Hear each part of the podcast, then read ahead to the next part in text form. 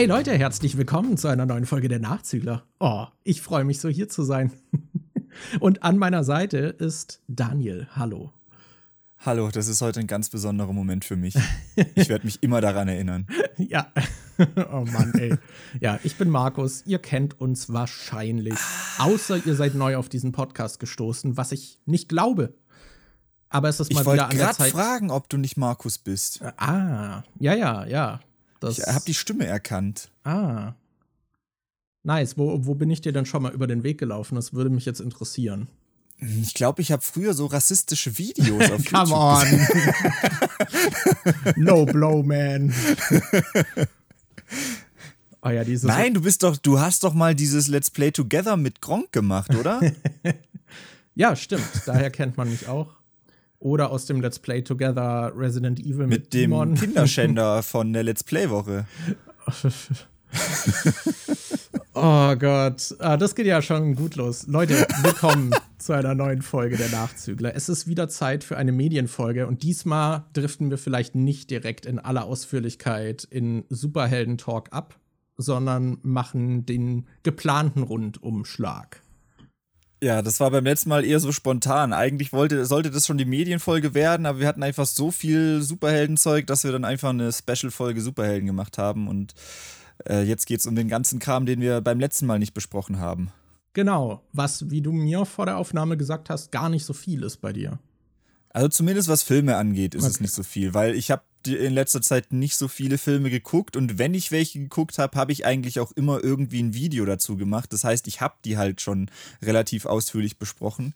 Ähm, man könnte hier natürlich trotzdem noch über ein paar Filme irgendwie reden, die wir beide gesehen haben, aber ich glaube, bei den meisten ist es tatsächlich so, dass äh, du die dann nicht gesehen hast und dann außer den Lego Movie, den haben wir beide gesehen. Da könntest ja. du vielleicht ja, äh, du, du, hattest du den damals im Kino gesehen?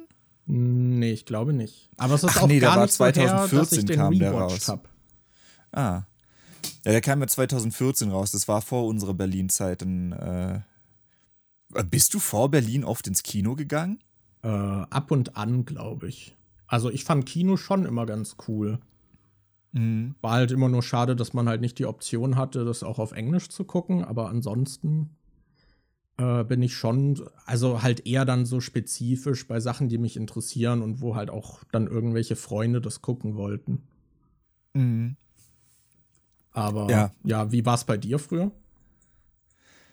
Also ich bin schon auch ab und zu ins Kino gegangen, aber jetzt auch nicht so wirklich oft, weil wir halt nur in der Gegend so ein, zwei kleine Kinos hatten, die dann halt aber wirklich nur drei verschiedene Filme zeigen und auch so ultra kleine Minisäle haben. Äh, da müsste ich eigentlich mal wieder hingehen, einfach nur zum Gucken, wie das jetzt im Vergleich zu so einem Berliner Kino dann irgendwie ist. Das fühlt sich bestimmt ultra schäbig an. Ähm, und ansonsten musst du halt immer weiter wegfahren, also so fast eine Stunde mit dem Auto, damit du in so ein größeres Kino reinkommst. Ähm, und ich, in diesem, diesem größeren Kino, was so weiter weg war, da war ich vielleicht zwei, dreimal, aber das war auch eher gegen kurz bevor ich nach Berlin gezogen bin. Da hatte ich irgendwie Mad Max gesehen und Star Wars Episode 7. Ich hatte da damals Avatar gesehen, in der ersten Reihe, relativ weit links. Das war super. Geil. Das stelle ich mir gut vor mit dem 3D, wenn man in der ersten Reihe sitzt und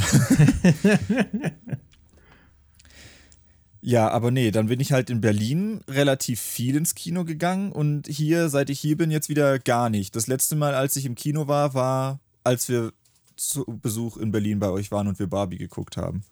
Ja. Also seit ich hier wohne, ich war hier noch kein einziges Mal im Kino. Ich habe gestern oder vorgestern auch eine E-Mail gekriegt von so einem äh, so einer PR-Agentur, mit der ich schon mal irgendwie zusammen was gemacht hatte und die äh, haben gefragt, ob ich Interesse an digitalen Freikarten fürs Kino habe, um mir so einen Film anzugucken. Und ich meinte so, ja, nee, also kannst du vergessen. Ich habe hier nur dieses Mini-Kino, wo drei Filme laufen und äh, der Film läuft da wahrscheinlich nicht mal und so. Und äh, ja, bisschen doof hier die Kinosituation. Aber du könntest wahrscheinlich mit deiner Größe mittlerweile auch mal so Streamer anfragen oder so. Also, dass du dann den Film halt vorab einfach bekommst mit so einem Stream-Key. Ja, würde bestimmt auch gehen, aber Ich weiß nicht, ich muss die jetzt auch nicht unbedingt als erster gesehen haben oder so. Okay keine Ahnung, gerade auf YouTube, wenn man sich so die anderen Filmkanäle anguckt, da ist es ja immer so, gerade auch bei Games und so. Und äh, hier, dass immer in der Woche, sobald, wo ein Film rauskommt, sobald das Embargo gefallen ist, laden alle Großen ihre Videos dazu hoch. Und weiß nicht, ich habe ja schon immer eher Videos über Filme gemacht, die auch teilweise mal älter sind und so. Oder ich lade auch öfter mal dann Videos hoch nach, wenn der Film jetzt nicht im Kino anläuft, sondern wenn der halt auf DVD oder Blu-ray oder so rauskommt oder wenn man ihn zu Hause gucken kann und die Videos laufen deshalb trotzdem jetzt nicht ultra viel schlechter oder so. Also meine Halloween-Reviews habe ich auch eigentlich, glaube ich, immer erst gemacht, wenn ich den dann zu Hause gucken konnte. Und ich, keine Ahnung, ich muss jetzt nicht unbedingt einen Screener anfragen, damit ich einer der ersten sein kann, der ein Review hochlädt. Okay. Ja, ich meine, dieser, das ist ja dann auch so diese Marketing-Tretmühle und so ein bisschen. Aber ich habe schon das Gefühl, dass YouTube das auch belohnt. Also gerade bei Spielen habe ich schon auch immer das Gefühl, dass wenn man, ich sag mal, ich habe in meiner Wahrnehmung gibt es so verschiedene Relevanzphasen. Und das ist so, ich habe das Gefühl, wenn ein Spiel rauskommt, kann man kurz bevor es rauskommt was zum Vorgänger bringen und das läuft gut, weil die Leute dann wieder so Grundinteresse entwickelt haben und noch nicht das äh, Produkt, auf das sie sich freuen, irgendwie bekommen. Und dann sind sie auch sehr offen dafür, zum Beispiel was zum Vorgänger anzugucken. Äh, Beispiel wäre jetzt, keine Ahnung, Story-Zusammenfassung zu Alan Wake 1 oder sowas, halt eine Woche mhm. vor Release vor dem Zweier so, weil das können die Leute halt auch gut gebrauchen. Und ich denke, das würde YouTube auf jeden Fall belohnen von der Relevanz her. Äh, aber ich glaube, wenn du dann nach dem Release vom Zweier das erst machst, ist das Interesse halt komplett auf dem Nachfolger. Deswegen ist das mhm. wahrscheinlich, mhm. zumindest in meiner Wahrnehmung, dann ein schlechter Zeitpunkt. Ich habe das Gefühl, wenn dann auch so diese glaube, so zwei Monate später über ein aktuelles Spiel sprechen, ist, glaube ich, auch immer schwierig, weil dann das Interesse schon so zum nächsten gezogen ist. Zumindest fühlt es sich für mich immer so an. Und wenn dann wieder genug Abstand ist, habe ich das Gefühl, dann kann man es wieder. Weil dann sind die Leute auch nicht mehr übersättigt vom anderen oder so. Aber, ja, ich finde, gerade bei Spielen ist das sowieso nochmal schwierig, weil ich glaube, bei Spielen, gerade weil du da auch diese ganzen Let's Player und Streamer und großen Spielemagazine hast und so, wenn ein neues Spiel rauskommt, hat wahrscheinlich jeder schon so seine ein, zwei Anlaufstellen, wo man dann sowieso hinguckt und äh, sagt, oh ja, mein, äh, mein, Lieblingsstreamer, der spielt das Spiel sowieso, dann gucke ich mir das bei ihm an. Oder ah, das Lieblingsspielejournal, äh, was ich irgendwie schaue, die machen einen Test dazu, das schaue ich mir an. Und wenn du da einen neuen Kanal aufmachst und was mit Gaming machen willst, ist es, glaube ich, richtig richtig schwer, da irgendwie so gerade gegen die anderen anzustinken. Und äh, ich habe ja selber, äh, als ich noch in Potsdam gearbeitet habe, war ich ja auch bei einer Firma, wo wir auch, auch wo ich einen Gaming-Kanal für die geleitet habe und da Videos für gemacht habe. Und es war halt auch so ein ultra kleiner Pups-Kanal, der, was weiß ich, jetzt nicht so viele Abonnenten hat. Ähm, und da war es halt auch so, wir hatten ein Game, was wir im Monat dann immer so gespielt haben. Und dann äh, hieß es halt anfangs immer, dass ich äh, möglichst schon an dem Tag, wo das Spiel dann verfügbar ist, ein Video dazu machen soll. Was erstmal bist du da in einem Nachteil, weil die ganzen großen Leute, die kriegen das Spiel schon früher zugeschickt. Die können dann schon Wochen oder Tage vorher oft anfangen, was zu dem Video, äh, was dazu aufzunehmen und zu skripten und zu machen. Und dann äh, können die das auch einfach an dem Tag, wo es Embargo fällt, dann hochladen. Aber wenn du nicht in so einer Situation bist, bist du darauf angewiesen, du kannst dann erst anfangen zu testen und zu produzieren an dem Tag, wo das Spiel wirklich rauskommt. Und bei das Spielen heißt, ist es ja sowieso noch mal eigentlich halt schlimmer, weil einen Film kannst du ja angucken und dann was dazu sagen. Aber wenn so ein 40-Stunden-Spiel, keine Ahnung, du hast ja auch ein Video zu Tears of the Kingdom gemacht, so dass, also wenn man dann noch den Anspruch hat, das Spiel auch komplett gespielt zu haben, ist ja eh vorbei. Ja, genau. Äh, anfangs haben wir da solche, äh, also solche Spiel-Highlights gemacht, dass man das Spiel einfach angespielt hat und dann so Highlights zusammengeschnitten hat. Das Problem war aber, dass wir ein Produkt hatten, was man so während des Spielens irgendwie noch hervorheben sollte. Und beim normalen Spielen hat sich das manchmal einfach nicht ergeben. Und dann hat man äh, danach geswitcht auf, okay, wir machen eher solche Testvideos und da kann man dann halt speziell das Produkt noch besser mit einbeziehen. Aber dann sitzt du halt halt da und hast jetzt zwei Stunden Tears of the Kingdom gespielt und sollst dann einen Test dazu machen und das auch noch möglichst schnell, nachdem es rausgekommen ist und so. Und das ist halt richtig kacke. Und äh, da hat man halt auch oft gemerkt, dass nur weil du jetzt das Video direkt am ersten Tag veröffentlichst, wo das Spiel rauskommt, heißt es nicht, dass es mehr Aufrufe kriegt als irgendein anderes. Ich glaube, das beste Video, was damals irgendwie am meisten abging auf dem Kanal, war ein Video zu, wo ich Elden Ring gespielt habe und das kam halt fast einen Monat nach Release raus. Und wenn du das vergleichst mit irgendwelchen Videos zu anderen Spielen, die teilweise ein oder zwei Tage nach Release des Spiels erschienen sind, äh, lief das Elden Ring Video viel besser, obwohl es später rauskam. Das ist immer so ein bisschen schwer zu äh, abzuschätzen, ab wann man jetzt über nicht mehr über ein Spiel reden kann, weil es sich dann keiner mehr anguckt oder so. Ja, ja, ich weiß nicht. Also bei Filmen hat man ja auch diese Menagerie, dass halt so die Leute, die Presse sieht es dann vorab, hat die Reviews dann halt schon ready zum Embargo-Fall und so. Und dann geht es wieder zum nächsten. Aber ja, ich weiß auch nicht. Vor allem wird dann auch in den Pressescreenings dann halt auch so gesagt, so keine Spoiler nennen und so. Und das finde ich auch immer schwierig. So, wie will man denn einen Film dann besprechen, wenn man nicht über die Spoiler spricht? Weil manchmal gibt es halt auch interessante Punkte da drin, die man halt gerne ansprechen würde. Und ich, ich mhm. finde, das ist halt auch, also ein Review zum Release-Tag und ein Review, was zwei Jahre nach Erscheinen des Films erscheint, finde ich, sind sehr unterschiedliche Videos. Ja, ich finde auch gerade, wenn äh, es gibt so viele Leute, die ich auf YouTube abonniert habe, solche äh, Film-Essay-Kanäle äh, im englischsprachigen Raum, die dann halt ihre Videos auch erst raushauen, wenn es den Film irgendwie auf DVD oder Blu-ray gibt und man sich den auch öfter angucken kann, den besser auf sich wirken lassen kann, wenn du vielleicht auch nicht vom Kinoerlebnis geblendet bist und dann den neutraler vielleicht dir anschauen kannst, wenn du äh, noch äh, Bonusmaterial gesehen hast und so und dann kannst du einfach ein viel besser informiertes Video machen, als wenn du das direkt nach dem Kino irgendwie aufnimmst. Deshalb war es mir auch bei meinen Reviews, wie, wie, wie jetzt zu Halloween Ends oder so, was ich Anfang des Jahres gemacht habe, immer lieber zu warten, bis der Film dann für zu Hause auch verfügbar ist, dass man sich auch mehr Zeit nehmen kann und ein bisschen mehr in die Tiefe gehen kann. Und keine Ahnung, im Kino fallen dir dann vielleicht Sachen auf, die gefallen dir nicht so gut. Und dann kannst du halt sagen, ja, gefällt mir nicht gut. Aber wenn du dann wartest, bis die Blu-ray draußen ist, wird im Audiokommentar vielleicht erklärt, warum die das genau so gemacht haben. Und dann kannst du da halt einfach das dann in deinem Video schon mit ansprechen. Das finde ich auch immer so doof mit, äh, klicktechnisch macht es ja voll Sinn. Keine Ahnung, oh, Saw 10 kommt raus. Dann mache ich kurz bevor Saw 10 rauskommt ein Video, wo ich alle neuen Saw-Filme zusammenfasse. Macht ja Sinn, weil da suchen wahrscheinlich die meisten Leute danach. Aber ich denke mir, nach nicht mal einem Monat ist dein Video dann schon wieder nicht mehr up to date dann warte ich doch lieber ein, zwei, drei Monate, bis der Film dann auch raus ist und ich den ins Video integrieren kann. Und das ist dann vielleicht vom Timing nicht so gut, aber mein Video ist dann länger up to date, als wenn ich kurz davor ein Video mache, das prädestiniert ist, gleich schon wieder outdated zu sein. Ja, ich glaube, das sind halt sehr verschiedene Produktionsansätze, aber ich muss auch sagen, so ganz davon frei schlagen kann ich mich auch nicht, wenn ich an Videos rangehe, dass ich dann denke so, ah, interessiert das jetzt überhaupt noch jemanden? Oder ah, hier Spiel XY kommt raus, wäre schon cool, wenn ich das direkt zu Release irgendwie spiele und dann vielleicht was dazu machen kann. Aber ich glaube, es, es, es ist deutlich komfortabler, wenn man halt nicht zeitsensitive äh, Themen hat.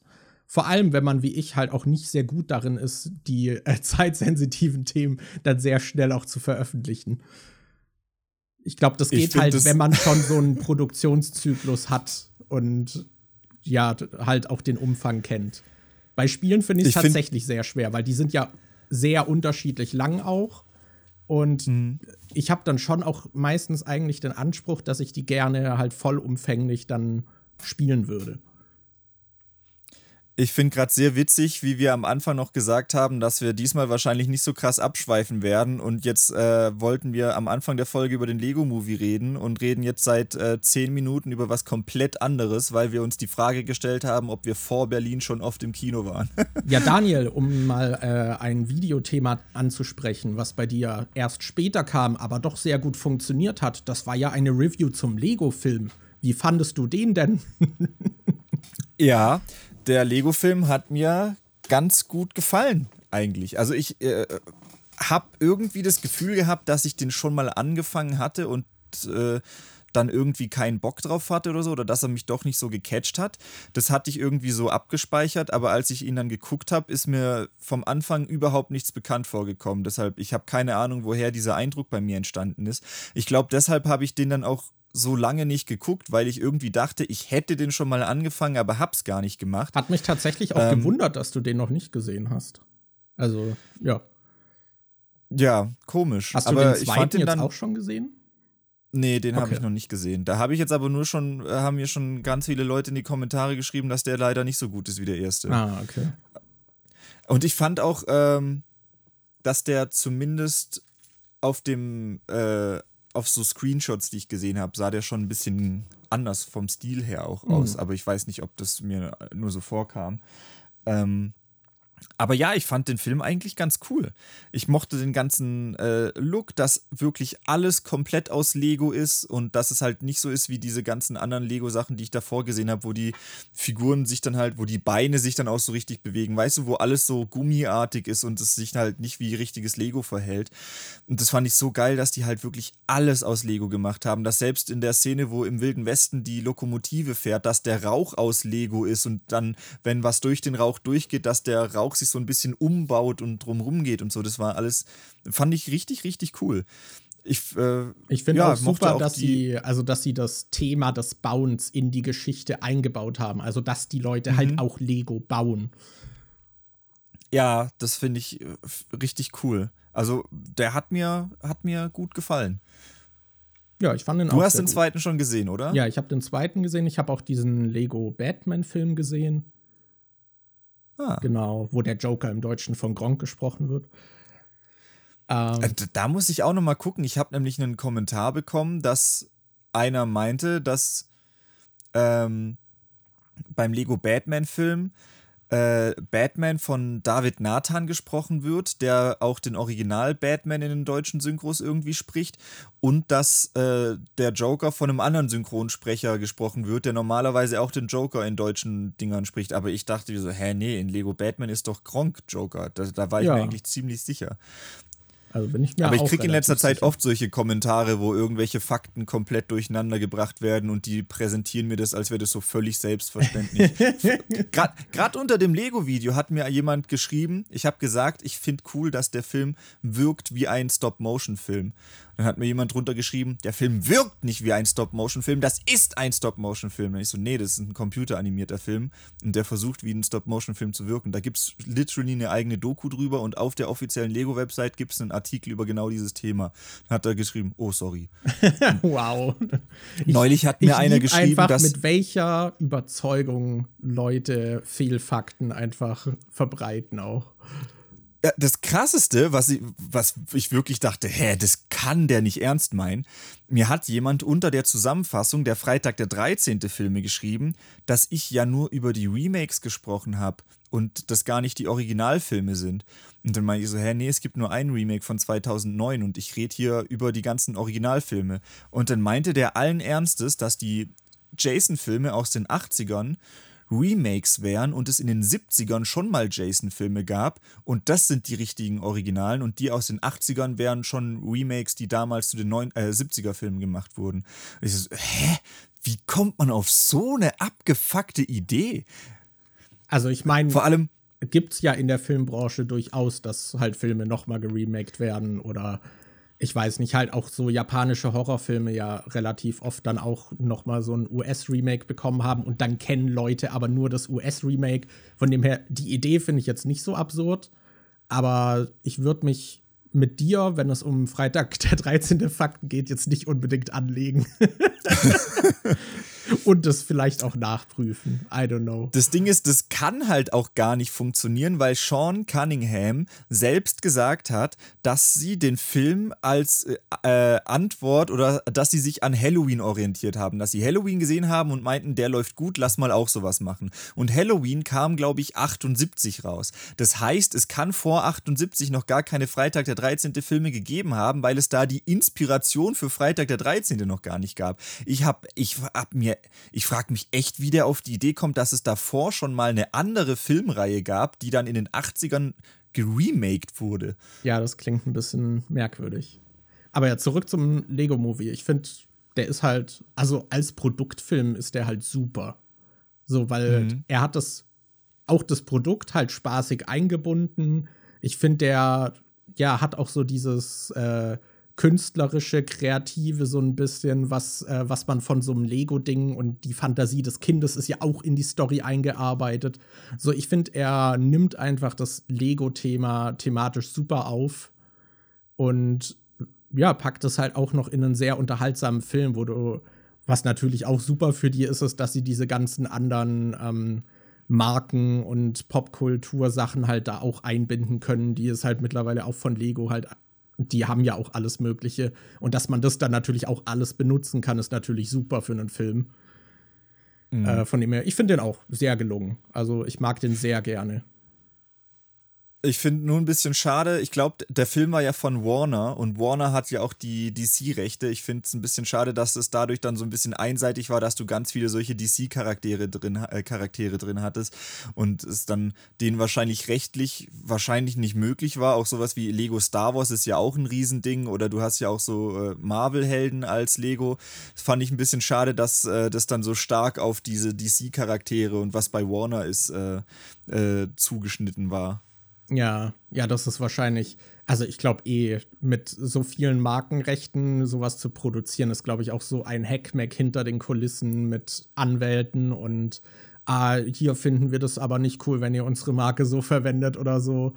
Ich meine, das ist ja allein, da hört man ja schon Horror-Stories von irgendwelchen YouTubern, die den Product Placement machen, dass es da ewiges Hin und Her gibt für super Kleinigkeiten äh, bei irgendwelchen Produkten. Und wenn man dann noch diese riesen Firmen hat mit diesen mega starken Marken, ich glaube, da wird halt auch auf alles der Finger gehalten und ganz genau geguckt, was man dann machen darf. Ich, das stelle ich mir super anstrengend vor, das rechtemäßig auch zu jonglieren, dass da trotzdem noch Kreativität im Writing auch noch übrig bleibt. Das gleiche habe ich mich gefragt bei einem anderen Film, den wir auch beide gesehen haben. Äh, und zwar der Teenage Mutant Ninja Turtles Mutant Mayhem, weil da sind ja so viele Name-Drops drin, wo die dann auch irgendwie Zitate von anderen Zeug bringen. Du hast ja den einen, der irgendwie K-Pop-Fan ist und dann singen die irgendwie ein Lied von BTS. Dann, äh, äh, dann sagt der eine so, hey, das ist ja wie Hulk in Endgame, als er sich, äh, als er das und das gemacht hat oder so. Die, die, die Name-Droppen da so viele verschiedene IPs und Sachen und die sind dann halt auch wild durchgemixt von verschiedenen Studios, glaube ich. Und da habe ich mich gefragt, wie, wie ist denn das, wenn du Sachen nur Name drops und nicht zeigst? Da musst du dir doch theoretisch bei so einem Film auch Lizenzen für einholen. Das weiß Oder ich darfst du einfach alles Mögliche in den Mund nehmen? Weil ich weiß, dass es zumindest bei dem äh, Freitag der 13. Teil 9 war es so, dass Sam Raimi, dem Regisseur von Freitag der 13., äh, das Necronomicon aus Evil Dead gegeben hat, damit er das als Prop im Film benutzen konnte. Und dann siehst du das Necronomicon im Film, aber es wird nicht Necronomicon genannt, weil sie dafür nicht die Rechte hatten. Also scheint es ja wohl schon irgendwie auch Rechte zu geben für, oh, guck mal, du darfst es nicht beim Namen nennen, aber du dürftest es jetzt theoretisch zeigen oder so. Deshalb, ich habe mich gefragt, ob die dann bei dem äh, Teenage Mutant Ninja Turtles Film, ob die dann für jeden Joke, den die gemacht haben, Lizenzen kaufen mussten oder ob das einfach so in Ordnung ist. Ja, ich hatte auch äh, letztens ähm, oh, jetzt fällt mir gerade der Name nicht ein, hier Vivi Pop, die auch Haspin Hotel haben.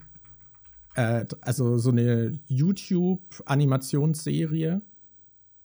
Äh, und die haben auch, wie heißt denn das andere? Hell of a Boss, genau. Und äh, Hell of a Boss läuft auf dem YouTube-Kanal. Und da hatten die jetzt letztens eine Folge, in der Kesha einen Song gesungen hat oder hätte singen sollen. Auf jeden Fall hatten sie Kesha rangeholt und anscheinend hat Kesha also sie spricht danach die Figur und hat wohl auch den Song geschrieben, der performt wird, aber es war eine andere Sängerin. Und da habe ich mich dann auch gefragt, wie das wahrscheinlich war das so ein rechtliches Hackmack, dass äh, irgendwie ihre Plattenfirma die Rechte auf ihre äh, Singstimme hat oder so, dass sie nicht ohne deren Einwilligung da irgendwas machen darf. Und wahrscheinlich wurde das dann zu teuer oder so. Und dann hat sie aber den Song geschrieben, aber durfte ihn nicht performen. Das ist halt auch super merkwürdig. Das ist voll weird. Das ist wie dieses Taylor Swift-Ding, was gerade abgeht. Hast du es mitbekommen? Was jetzt genau? Äh, mit ihren Alben, die sie gerade nochmal neu aufnimmt. Ach so, dass irgendwie die Rechte, glaube ich, was waren die? Die Rechte für die Masters liegen bei irgendjemand anderem und die äh, und da verdient Taylor, glaube ich, nichts dran oder so. Und Taylor hat dann einfach gesagt, okay, dann nehme ich meine Alben, meine alten, einfach alle nochmal neu auf und mache da Taylors Versions von, weil dann die Rechte für die neuen Alben bei ihr sind. Und die hat halt wirklich so eine Hardcore-Fanbase, dass die dann auch bei Spotify und so diese alten Releases aus ihren Playlists rauskicken und die neuen Taylors-Versionen reinnehmen. Und jetzt sind halt diese alten äh, äh, Lieder fast gar nichts mehr wert, weil die ganzen Fans auf die neuen Taylor-Versionen umgesprungen sind. Aber die musste halt alles nochmal neu aufnehmen, damit sie die Rechte wieder daran hat. Ja, schon skurril sowas, ne? Und es gibt jetzt tatsächlich schon äh, Plattenfirmen, die versuchen, ein neues Gesetz oder sowas durchzuboxen oder die wollen jetzt neue Vertragsklauseln aufsetzen, dass man Songs erst bis zu 30 Jahren nach Vertragsende wieder neu aufnehmen darf oder so, weil die jetzt halt in einer Position sind, wo sie merken, oh scheiße, da können wir dann ja gar kein Geld mehr draus rauspressen, da können wir die ja gar nicht mehr äh, ihre eigene Arbeit als Geisel halten oder so und jetzt versuchen die das schon irgendwie umzuschreiben, damit es dann in Zukunft auch wieder beschissen ist für Artists.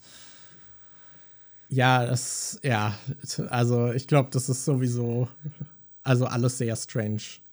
Aber ja, mhm. wie das in äh, Teenage Mutant Ninja Turtles ist, keine Ahnung. Aber wie fandest du den Film sonst?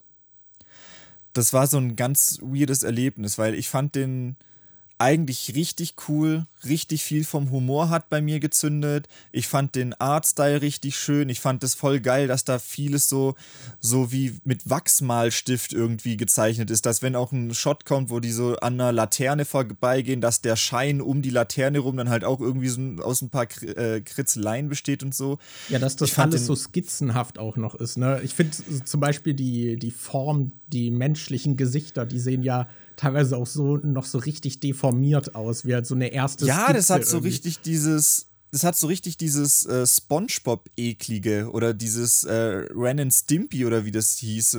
Weißt du, so richtig diese Ugly-Cartoons. Da ist richtig viel dabei, was einfach total scheußlich aussieht. Auch diese ganzen Muta äh, Mutanten wie Superfly und so, die sehen ja auch richtig deformiert und komisch aus. Yeah. Das ist eigentlich krass für so einen Kinderfilm. Ähm, das hat mir sehr gefallen. Es war eigentlich jetzt so nichts dabei, wo ich offen sagen würde, das hat mich voll gestört oder so, aber gleichzeitig hat mich der Film nicht so ultra krass gepackt, wie zum Beispiel Spider-Verse, was aber wahrscheinlich einfach daran liegt, dass ich halt ein größerer Spider-Man-Fan bin und ich nie wirklich Berührungspunkte zu den Turtles hatte. Und ich glaube, was auch ein bisschen damit reingezählt hat, ist, ich bin halt einfach nicht so der Kaiju-Fan. Das ist Wirklich. Ich fand auch den Suicide Squad-Film von James Gunn fand ich richtig cool, aber dieses Ende, wo dann der fette äh, Seestern rauskommt und die äh, Stadt verwüstet und so, das verliert mich dann immer so ein bisschen. Und als dann am Ende der so ein ultra-Riesenmutant mit dem Wal und ganz vielen anderen Tieren wurde, weiß nicht, das irgendwie packt mich das irgendwie. Das ist immer was, was mich einfach ein bisschen rauswirft.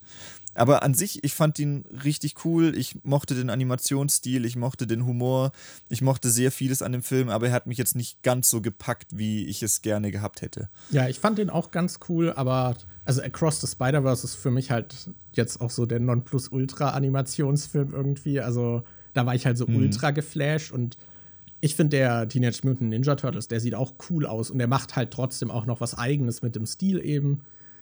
Ähm, aber ja, irgendwas hat mir dann doch noch gefehlt. Aber ich fand ihn trotzdem sehr gut. Ich muss dazu aber sagen, ich habe ihn auf Deutsch gesehen und ich würde den schon gern mal noch auf Englisch sehen.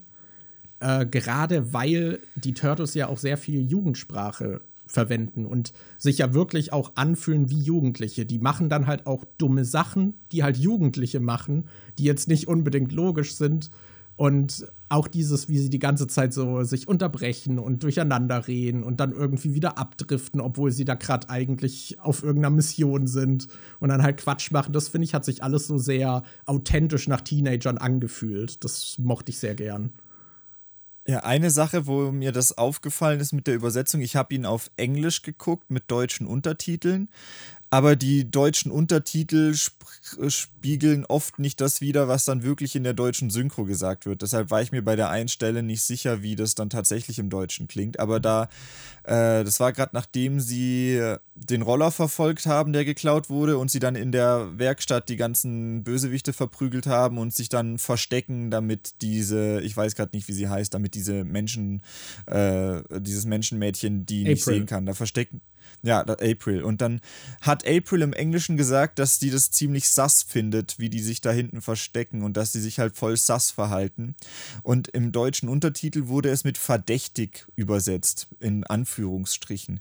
Und da habe ich mir gedacht, aber es ist doch in der deutschen Jugendsprache jetzt auch schon gängig, dass man Sass sagt. Die hätten das doch eigentlich im Deutschen auch mit Sass übersetzen können. Und da habe ich mich gefragt, ich habe jetzt nicht nachgeguckt, ich hätte einfach zurückspulen können und die Sprache ändern können und so habe ich aber nicht gemacht.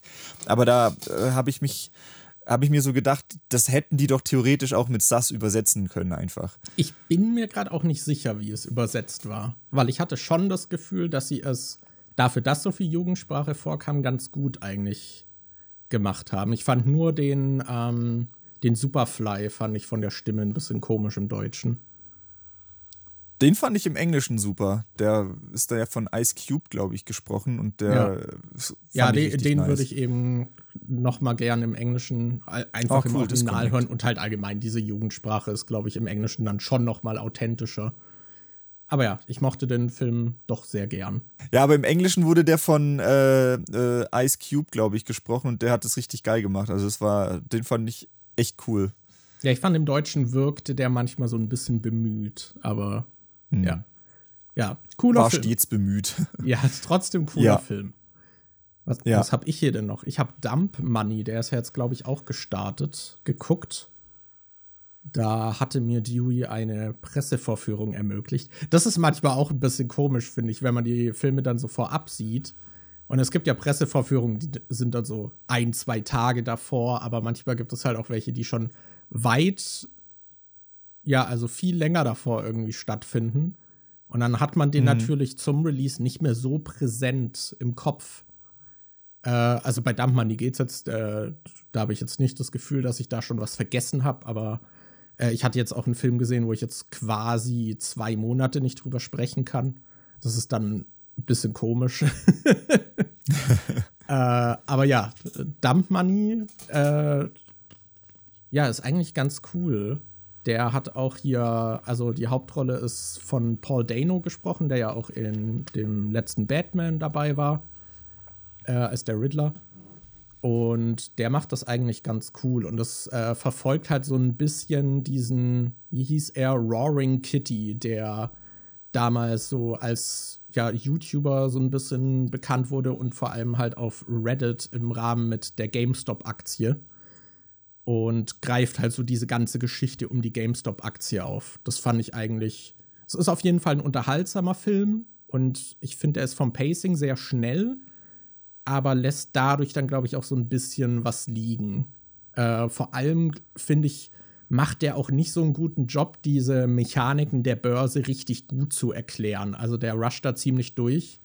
Und bei mir ist es so, ich habe damals das mit der GameStop-Aktie so oberflächlich verfolgt und dann auch so ein bisschen nach den Begriffen irgendwie gegoogelt und das ist dann so, ja, ich habe das Gefühl, ich habe es verstanden, aber nicht so richtig. Das heißt, ich habe da sogar Vorwissen, und der Film hat es halt trotzdem nicht geschafft, dass ich das jetzt besser verstanden habe, als ich es schon wusste.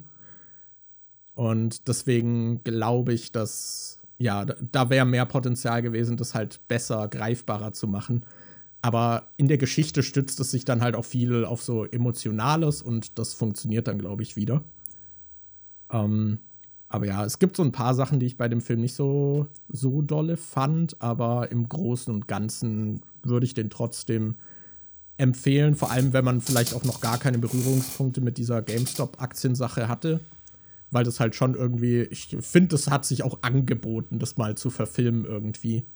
Äh, und das nimmt halt im Film dann halt auch sehr diesen Winkel ein von, äh, ja, die Massen gegen halt diese Hedgefonds-Manager, die da irgendwelche Aktien manipulieren und Unternehmen ausnehmen und jetzt äh, so Power to the People. Und jetzt läuft es einmal andersrum und dann mal schauen, wie die sich dann winden irgendwie. Äh, das fand ich schon ganz spannend. Man hat auch am Anfang des Films zum Beispiel, es werden so verschiedene Leute gezeigt, die auch jetzt nicht direkt miteinander hängen, sondern da wird dann halt eine Krankenschwester gezeigt, die irgendwie die Videos oder Streams von diesem Roaring Kitty anguckt und dann halt auch so mit ihren Kollegen darüber redet, so, hm, vielleicht sollte ich hier in diese GameStop-Aktie investieren.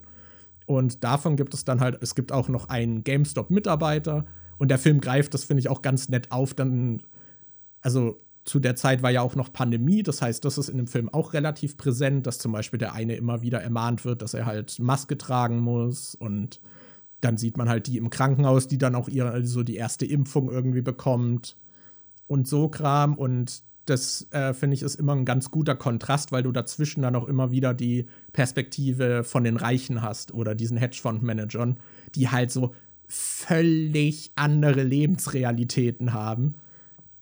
Äh, und da siehst du dann auch, dass die zum Beispiel nie Maske tragen, sondern halt nur die Belegschaft, die für sie arbeitet und so Kram. Äh, und du hast halt am Anfang des Films werden diese Figuren vorgestellt und dann hast du so eine Einblendung von ihrem äh, Networth. Und der ist dann natürlich bei der, bei der einen Studentin irgendwie halt mit Studentenschulden im Minus. Der andere hat irgendwie 13 Dollar und so Zeug. Und dann hast du halt die Hedgefondsmanager, die halt super viel haben. Und es wird natürlich dann im Film nachher auch genutzt, so wie es halt sich dann geändert hat mit der, mit diesem ganzen Aktienkram und so. Das fand ich ganz cool.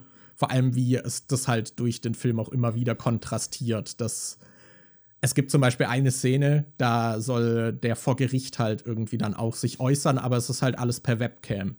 Und dann hast du da halt irgendwelche Publizisten von ihm, die dann sagen, ah, vor dem Hintergrund, also vor der Weinsammlung kannst du das nicht machen. Das wirkt super unsympathisch und abgehoben.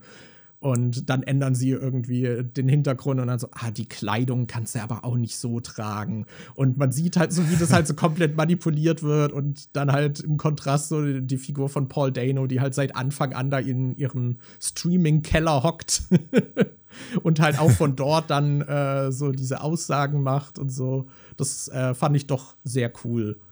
Also ja, kann man sich auf jeden Fall mal angucken. Ich finde es interessant, dass Corona da so auch aufgegriffen wird. Klar, wahrscheinlich, weil er zu der Zeitperiode spielt und das dann auch irgendwie wichtig ist, aber ich habe das Gefühl, dass es so gut wie keine Filme oder so bisher gab, wo Corona ein Thema war, obwohl das ja die ganze Welt eingenommen hat.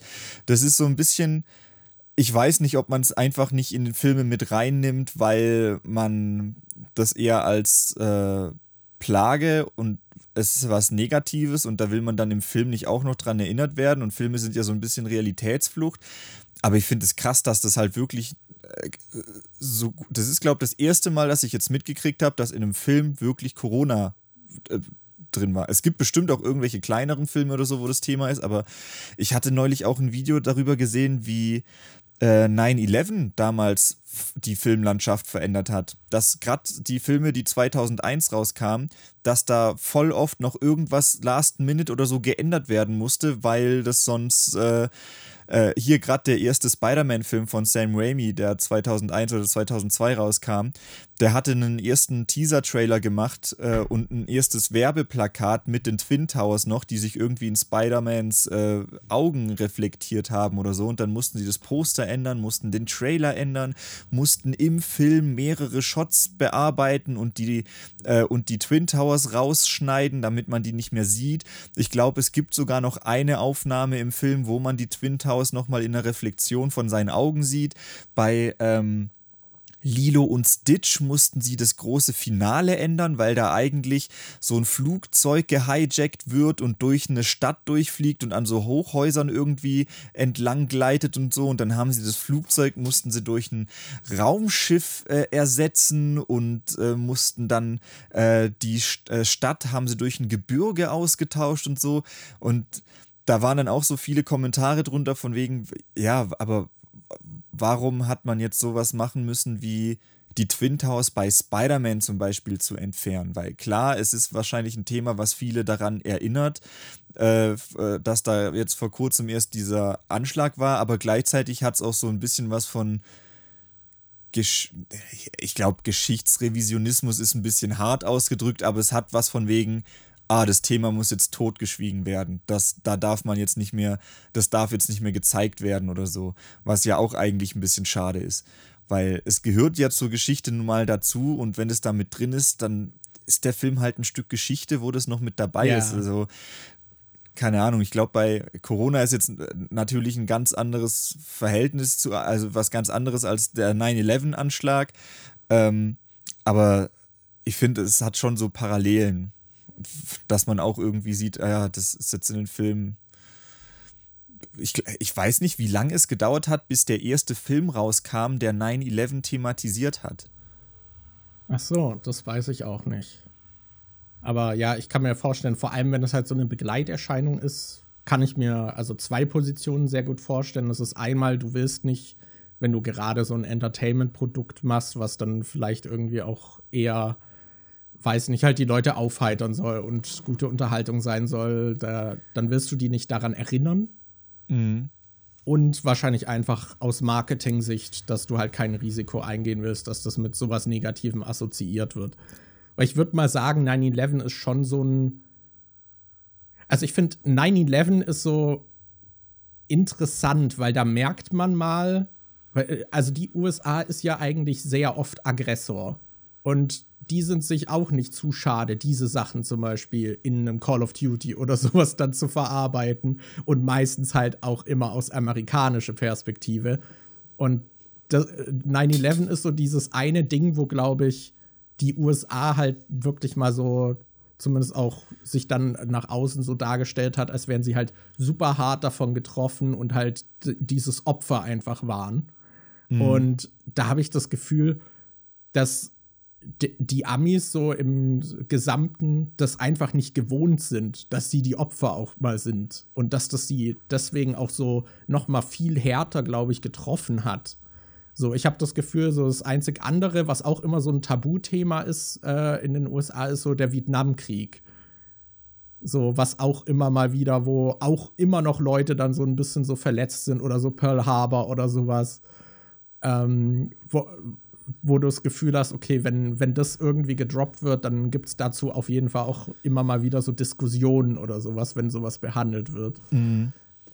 Äh, und ja, da habe ich das Gefühl, 9-11 ging da auch sehr weit einfach in, ja, also wie das auch behandelt wurde und dass man dann am besten gar nicht darüber gesprochen hat und so und eher so da herumgetreten ist drumherum, ich um das Thema einfach nicht anzurühren.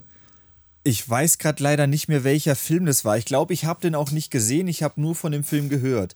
Also, also äh, ich äh, überlege gerade, welche 9-11-Filme es gibt. Es gibt ja auf jeden Fall diesen extrem laut und unfassbar nah oder wie der heißt, mit diesem Jungen, wo dann der Vater, glaube ich, im, äh, in dem äh, Hochhaus stirbt. Und dann gab es auch, auch irgendeinen anderen Film, der den ganzen Film über nichts mit 9-11 zu tun hat. Und ganz am Schluss im letzten Shot sieht man dann irgendwie dass die dass irgendeine Figur in einem der Twin Tower steht und man sieht den Kalender und äh, denkt, ah, oh, okay. oh scheiße. Aber ich weiß nicht mehr, welcher Film das war. Ich habe da schon, ich habe da bestimmt schon ein paar Mal von gehört und dass der Film halt null damit zu tun hat und am Ende dann plötzlich dieses, dieses, dieser Reveal kommt, wo man sich denkt, what the fuck, wo kommt das jetzt plötzlich her? Aber ich weiß nicht, wie der heißt. Aber ich bin mir sicher, mittlerweile gibt es auch einige Filme, die das irgendwie behandelt haben oder wo es Erwähnung findet. Mhm. Aber damals hatte ich schon das Gefühl, dass das dann eher so ein Tabuthema ist. Ja. Wo man dann so ein bisschen, wo dann natürlich auch eine gute Lücke für sowas wie South Park oder sowas ist, die das dann halt mit sehr derben Humor einfach aufgreifen, weil es halt auch sonst irgendwie niemand macht. Hast du den Clip gesehen, den ich dir vorhin geschickt habe?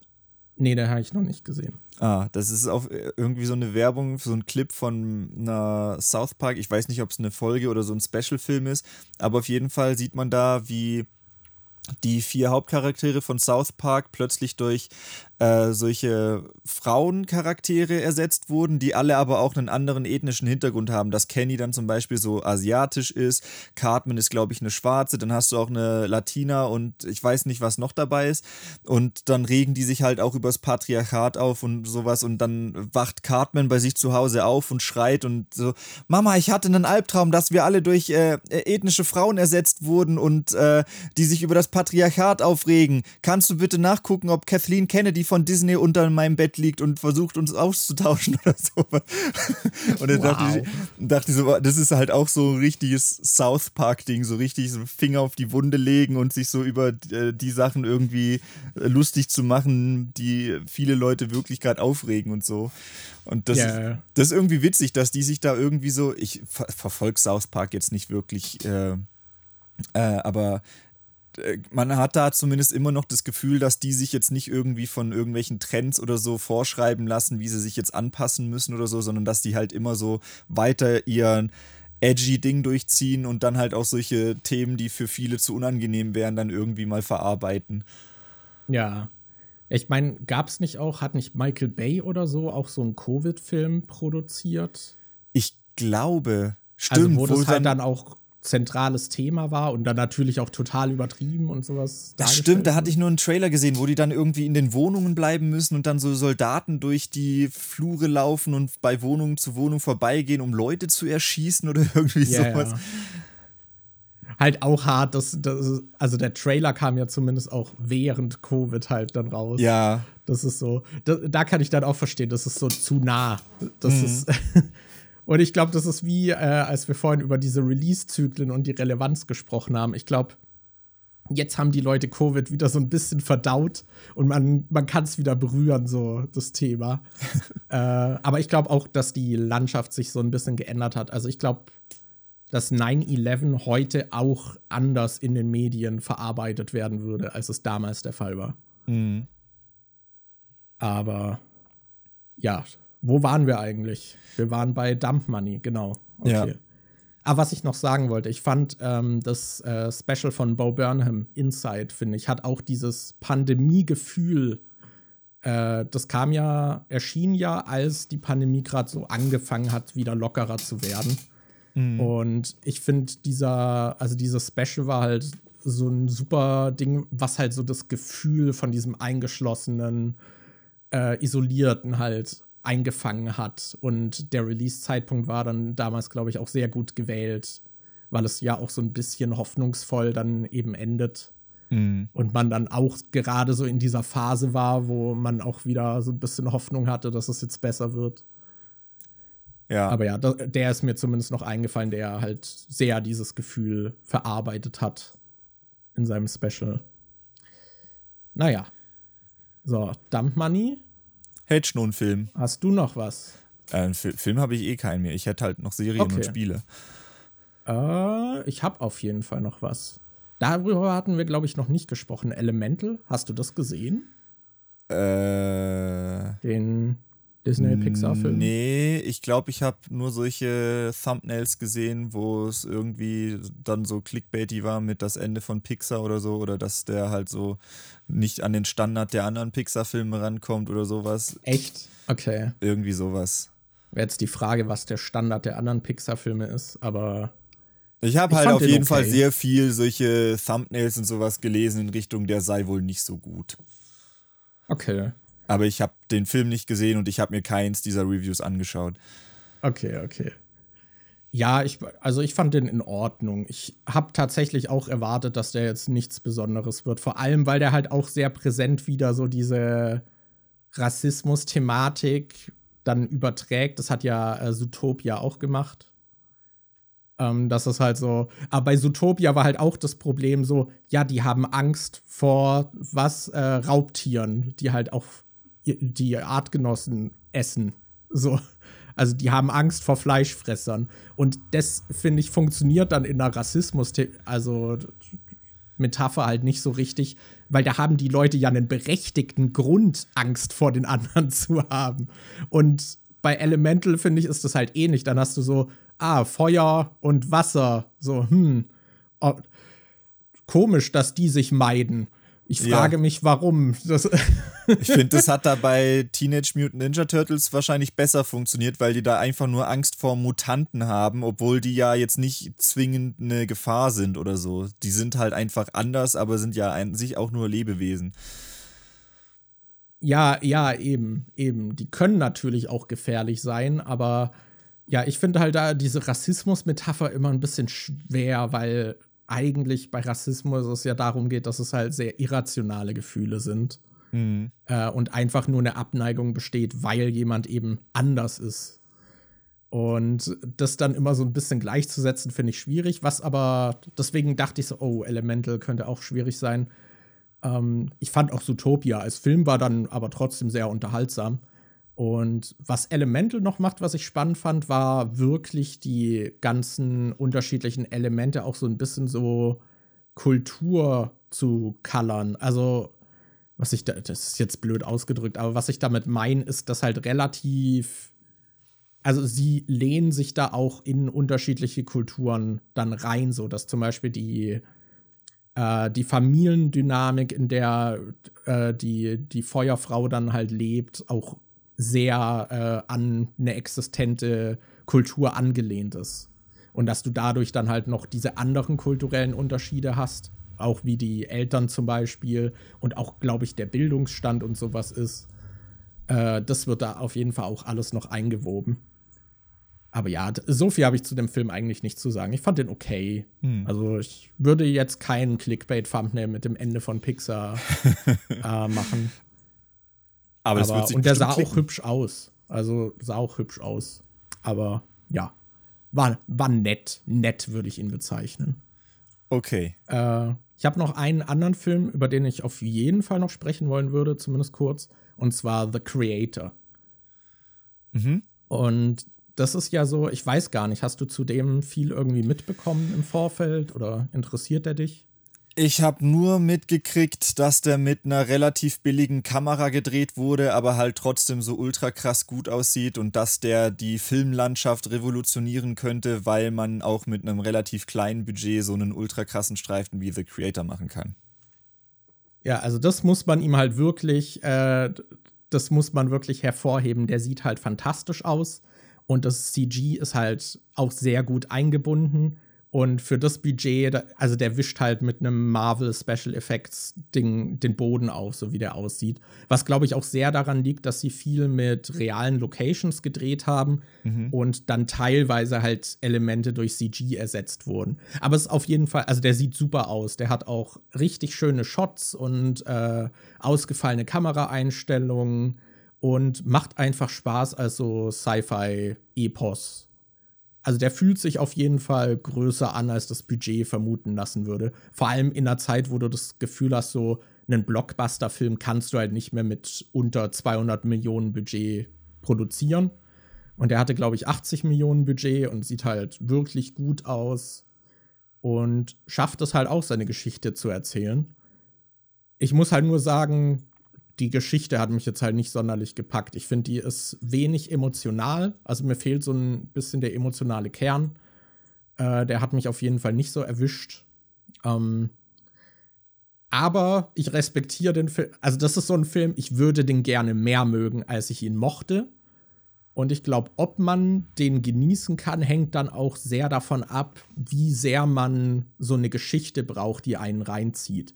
Weil wenn man auch einfach Spaß an Sci-Fi hat und der Darstellung und wie da halt krasse Welten dann irgendwie auf dem Bildschirm gezaubert werden, dann kann man dem, glaube ich, halt in jedem Fall trotzdem was abgewinnen. Aber wenn man diese Geschichte braucht, dann wird, wird man da, glaube ich, sehr abprallen. Also zumindest bei mir hat die Geschichte halt echt nur so mäßig funktioniert. Aber ich mochte ihn halt trotzdem insgesamt, weil er halt so cool aussieht und einem so das präsentiert. Deswegen würde ich den dennoch empfehlen. Und ich, aber ich glaube halt, bei dem gehen die Meinungen dann sehr auseinander, je nachdem, was bei einem anschlägt. Ja, aber der steht bei mir auch auf jeden Fall noch auf der Liste, dass ich mir den angucke, sobald ich mir den zu Hause angucken kann. Ja, sehr schön, sehr schön. Ich habe den sogar im IMAX geguckt und fucking 20 Euro für die Karte bezahlt. das, ja, ja, aber cooler Film. Also ich bin auf jeden Fall froh, dass dieser Film existiert. Mhm. So, das, das ist ja auch schon mal ein Statement.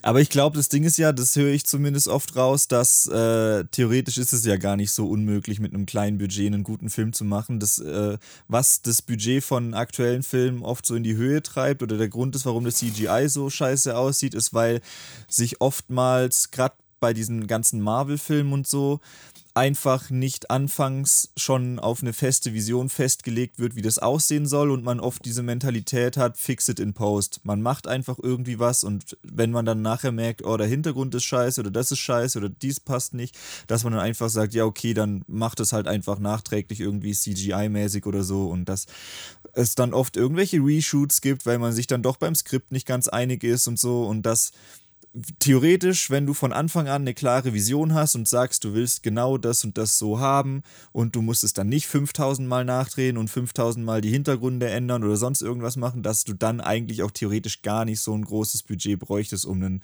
gut aussehenden, äh, krassen Film zu machen. Ja, dass man sich halt sehr darauf stützt. Und was ja auch bei Marvel, wenn man die Behind-the-Scenes-Sachen so sieht, ist ja, dass die komplett halt im Green meistens nur noch unterwegs sind. Und ich glaube, das macht halt auch mit den. Also ich bewundere das, dass man das als Schauspielerin dann trotzdem hinbekommt, dass man äh, die Stimmung vermittelt, dass man gerade dort ist, wo es dann im fertigen Film ist. Irgendwie. Mhm. Das ist, äh, ich glaube, das ist schon eine Challenge, wenn man dann einfach nur gegen einen grünen Block acten muss. Ähm, aber ich glaube, du kriegst halt auch leichter eine gute Performance aus Personen rausgekitzelt, wenn sie halt wirklich auch in dieser Welt irgendwie stehen und so ein bisschen halt mehr da verankert sind und halt nicht alles irgendwie CG ist, sondern man auch mit einer realen Person interagiert oder in einer Location steht, die halt diese Stimmung auch schon irgendwie vermittelt. Mhm. Ich glaube, dann ist es halt sehr viel leichter, da eine gute Performance rauszubekommen.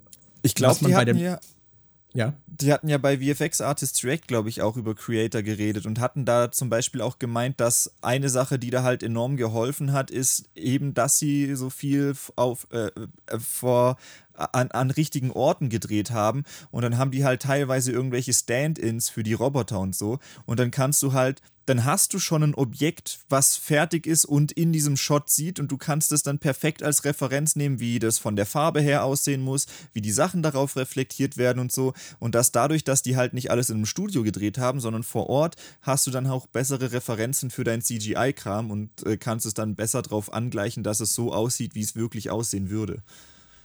Und was ich auch noch mal betonen will, was ja bei Marvel wohl auch immer ein Problem ist, was du auch so ein bisschen schon erwähnt hast mit diesen Änderungen, ist ja auch in welchen Zeiträumen. Also die müssen ja eigentlich Dauercrunchen, so die VFX-Abteilungen.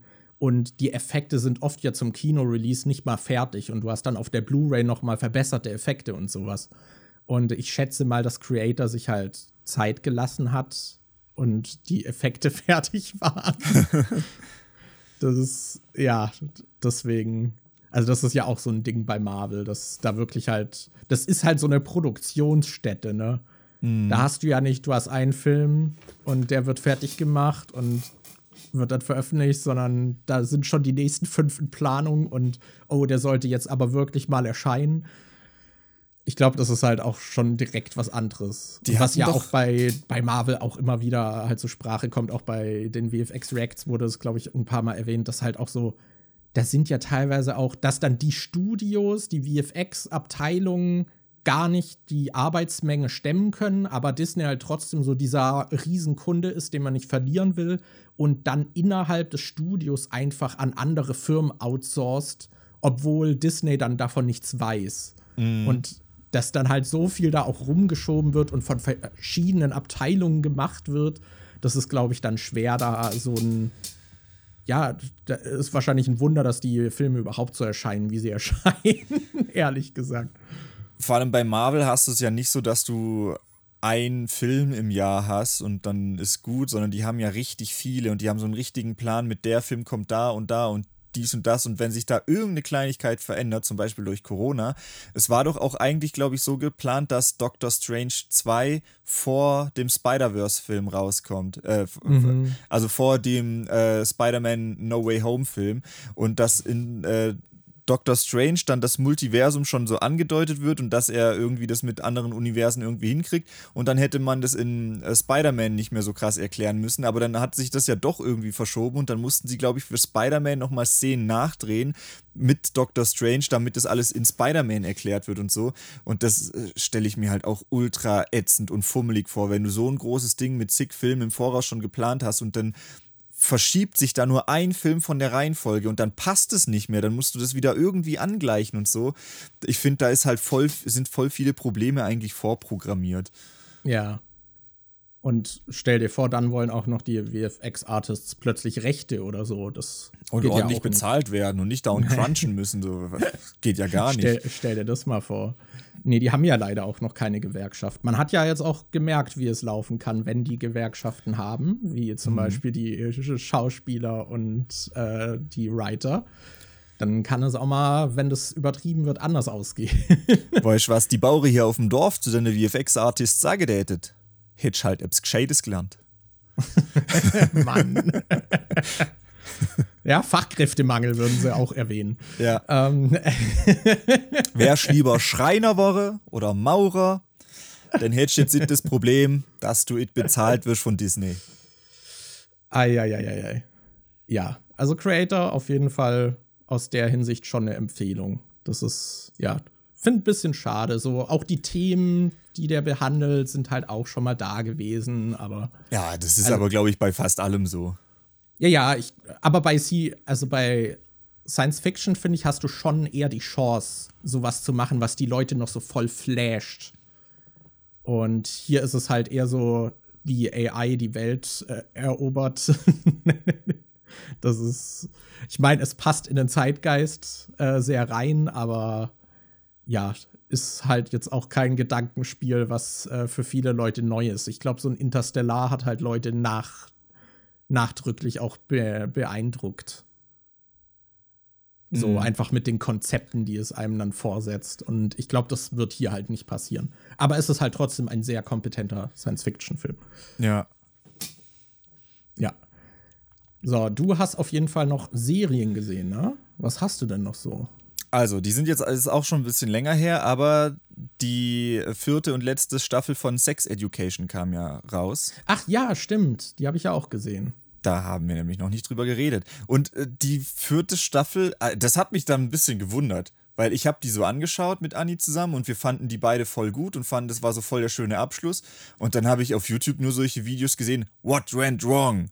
Und was haben die, warum das äh, Ende von äh, Sex Education scheiße ist. Und, und dann hattest du irgendwelche Interviews, habe ich gesehen, mit, wo dann Darsteller irgendwie bei äh, in einem Radio-Interview waren und so. Und dann hattest du da auch so Kommentare, die eher negativ der letzten Staffel gegenüber waren und dachte so, hey, ich fand die eigentlich gar nicht so schlimm. Ich fand die eigentlich ziemlich cool. Wie, wie fandest du denn die letzte Staffel? Durchwachsen. okay. Deswegen wird das vielleicht ein interessantes Gespräch.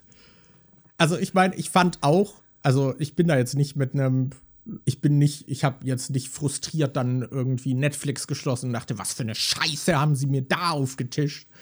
Ähm, aber ich fand, so ein paar Character Arcs wurden einfach extrem liegen gelassen äh, oder einfach sehr unbefriedigend zu Ende geführt. Und ich fand, sie haben zu viel in der Staffel gewollt.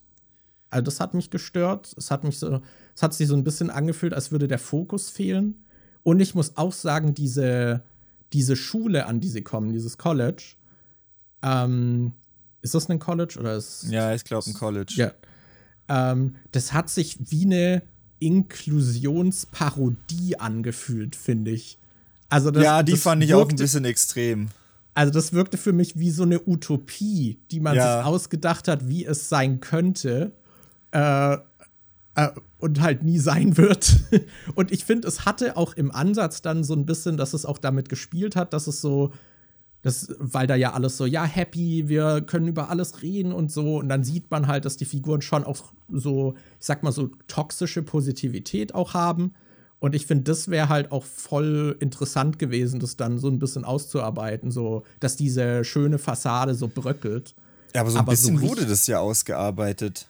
Bei der einen ja. zum Beispiel, die dann immer mit dem Swear, nee, dem Gossip Jar rumrennt, dass wenn gelästert wird, dann muss man da Geld reinschmeißen und so und die immer alles positiv findet und so, wo dann aber nachher rauskommt, dass es da bei der Partnerschaft auch Probleme gibt und dass nie über irgendwas Negatives geredet wird oder so. Das hattest du ja schon auch, dass das zumindest angesprochen wird, dass äh, das einfach nicht realistisch ist, dass du im Leben keine negativen Gefühle hast und so. Also ich finde schon, dass das auch ein bisschen aufgegriffen wurde.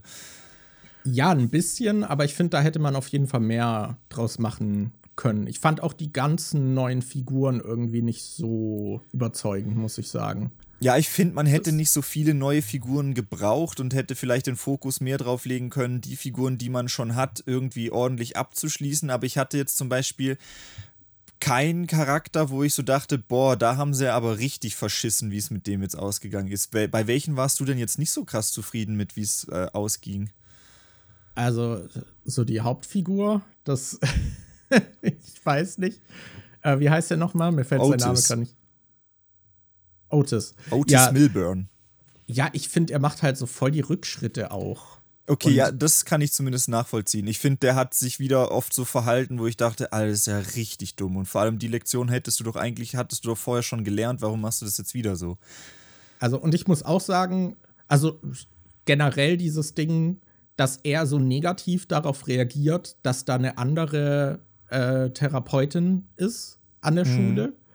Das, das, fand ich komisch, vor allem weil ja die letzte Staffel irgendwie auch seine Charakterentwicklung beinhaltet hat, dass eigentlich jeder solche Tipps geben kann und so und man da offen sein sollte und dann ist er da richtig angepisst, dass anscheinend auch eine Person, die kompetent scheint, Tipps gibt. Und dann so, mhm. so, oh, hier kann es nur eine geben. Und äh, diese, also, dass die dann nachher zusammen die Praxis führen, finde ich, war halt so die offensichtliche Lösung, die ich schon am Anfang gesehen habe. Und wie sie da dann hinkommen, fand ich, war halt auch sehr unelegant. Ich finde auch so diese, also die andere Therapeutin wird halt auch, die wird halt super unsympathisch einfach nur abgebildet. Und ich finde, die hat nicht wirklich dann noch Raum bekommen, dass, dass sie sympathisch wirkt. Die hatte keinen ja Redemption-Arc. Ja, die hatte keinen Redemption-Arc und zum Beispiel die Szene, als sie diese Debatte hatten und sie sich dann auch als asexuell outet, da habe ich auch gedacht, dass sie das halt berechnend macht. Wie halt Otis dann auch sagt. Aber das wird ja auch von der gesamten Schule anders aufgenommen. Ja, Aber und auch find, das, das wirkte nicht, so wirklich, nicht genuin. Und dass auch nicht mehr aufgegriffen wurde, dass sie dann einfach Otis mit seinem Vater und seinen Aussagen gleichstellt und so. Das, das, die, die, mochte ich auch nicht so. Ich fand auch äh, dann ein bisschen kacke oder fand ich halt lachhaft, ehrlich gesagt, als dann dieser, dieser dritte der ja überhaupt keine Ahnung hat, als der dann der beliebteste Sextherapeut war, einfach weil die anderen beiden als problematisch dann galten und so. Also äh, so ein paar Sachen, die mochte ich auch nicht so. Ich weiß jetzt auch nicht, ob ich unbedingt den Arc mit der Schwester von äh, Otis Mom gebraucht hätte, weil die die hat man da vorher, glaube ich, nie gesehen, oder? Ich glaube, die ist jetzt in Staffel 4 neu dazugekommen und dann hat die direkt so einen Arc bekommen, wo dann ihre Vergangenheit noch so ein bisschen aufgedröselt wurde, was ich jetzt, weiß ich nicht, hätte ich jetzt nicht unbedingt gebraucht. Aber ansonsten finde ich eigentlich, dass bei den meisten Charakteren schon ein schöner Schluss gefunden wurde. Gerade das mit, äh, dass das Religionsthema bei Eric nochmal so zum Abschluss kam und dass das ein bisschen größeren Raum eingenommen hat, fand ich eigentlich ganz cool. Ähm, da muss ich aber sagen, ich fand auch komisch, wie ähm, Eric dann so dieses Gefühl hatte, dass er mit Otis halt nichts gemeinsam hat und den dann auch so nicht so richtig dabei haben wollte weil davor wurde deren Beziehung halt immer so dargestellt, dass es ihnen halt nichts ausmacht, dass sie so unterschiedlich sind. Ja. Und halt trotzdem dann voneinander halt trotzdem so viel zehren. Und dass es dann plötzlich nur durch neue Leute dann halt so komplett äh, durcheinandergewürfelt wird, fand ich ein bisschen komisch. Mhm. Ich fand auch ehrlich gesagt den Arc mit der Mutter, ich finde, da hätte man auch noch mehr machen können. So, weil die ja auch einfach komplett überfordert ist. Und ich finde, das das wird auch nur so, so mäßig aufgearbeitet. Und eine Sache hat mich auch noch sehr gestört, äh, und zwar die tatsächlichen Sextipps, weil ich finde, das hat davor schon immer eine größere Rolle eingenommen und dass da tatsächlich auch Sachen dann besprochen wurden, die sonst nicht wirklich irgendwie halt in anderen Serien oder sowas thematisiert werden und da dann auch tatsächliche Tipps auch irgendwie mit dabei waren. Und ich finde, das kam sehr kurz in der Staffel, weil da halt auch so viel einfach war und was mich da in dem Rahmen auch noch gestört hat, ist, wie auch nicht hinterfragt wird, dass äh, die beiden Minderjährigen an dieser Schule sich halt einfach Therapeuten nennen. Ja. und dann sogar zusammen mit einer tatsächlichen ausgebildeten Therapeutin in einer Radioshow auftreten und niemand hinterfragt die Kompetenz von diesen Jugendlichen. So, what the fuck? Ja. Das wird einfach gleichgesetzt. Und auch, also nochmal zu dieser, das Otis halt auch einfach, er sagt dann ja, ja, ich bin Sextherapeut, weil meine Mutter das ist. Und es ist so, was? so, heißt es, du hast einfach das Gleiche gelernt, so kannst alles auf demselben Level. So. Also Otis fand ich echt sehr merkwürdig in der Staffel. Ja, dass das in der Staffel jetzt so mehr oder weniger official wurde, ist halt komisch, weil davor war es ja eher so, du hast diesen inoffiziellen äh, Sextherapeuten an der Schule, wo man halt hingeht und über seine Probleme redet, aber der hatte da ja, glaube ich, auch nicht so ein offizielles Zimmer, wo man hingegangen ist. Also gerade in der ersten Staffel war es ja noch so, dass das heimlich in diesem alten, äh, verlassenen Badezimmer irgendwie war, in diesem extra Gebäude und dass die jetzt da so wirklich schulisch auch anerkannt und mit eigenem Büro und so sind, das ist schon ein bisschen weird, auch mit der Radiosendung und so. Aber bei der Radiosendung würde ich noch sagen, dass das wahrscheinlich auch eher was mit den Quoten zu tun hat und dass sie ja auch so ein Social Media Star so ein bisschen ist und dass dann der Radio halt einfach auf Quote aus ist und sie dann deshalb einfach mit einlädt und dass man da jetzt nicht den Anspruch hat, boah, da brauchen wir jetzt aber eine mit einem PhD und die muss Doktor und dies und das und Professor sein oder so. Ja, ich finde ähm. halt, das wurde von allen halt so gleichgesetzt, als wären sie halt wirkliche Therapeuten. So und nicht wirklich hinterfragt, so von allen Figuren. Das fand ich ein bisschen komisch. Mhm. Ähm, aber den Part von Eric, also gerade dieses, okay, kann ich äh, meine Homosexualität und den Glauben irgendwie miteinander vereinbaren, das fand ich einen ganz guten Arc. Auch kann man vielleicht drüber streiten, ob das ihm dann Gott erscheint, äh, dass das ein bisschen weird ist, aber hat mich jetzt nicht gestört, irgendwie habe ich so mhm. hingenommen. Ähm, und ist ja durchaus auch bei gläubigen Menschen, dass sie dann halt weiß nicht, in bestimmten Gesten oder Sachen dann halt auch sowas sehen. So eine Begegnung kann, glaube ich, schon auch sein. Ähm, und was wollte ich jetzt noch sagen? Ich fand die Folge mit ähm, Maves Mutter, fand ich super, wie ich das gehandhabt ja. wurde. Ähm, das fand ich klasse. Ob ich die Beziehung zwischen Maeve und Otis so dolle aufgelöst fand, weiß ich nicht. Und da kann ich zumindest auch noch eine stärkere negative Reaktion verstehen, auch wenn ich die selbst jetzt nicht so hab. Aber also die hätten ja für mich jetzt nicht unbedingt so am Ende zusammenbleiben müssen und keine Ahnung, weil ich denke, die Wahrscheinlichkeit, dass man mit so einer Highschool-Beziehung, dass das dann ewig hält und so, ist wahrscheinlich eh nicht so groß. Deshalb hätte man das jetzt auch nicht unbedingt mit so einem Happy End irgendwie abschließen müssen. Aber ich dachte auch eher so, keine Ahnung, ich war da eher so Team Ruby und Otis, als dass ich Team Maeve und Otis war. Ja, und ich finde, Ruby wurde auch so ein bisschen dirty. Also dann dirty, so ein bisschen. Ich finde, mit der ihrer, ihrer Charakterentwicklung hätte man auch mehr machen können. Mhm.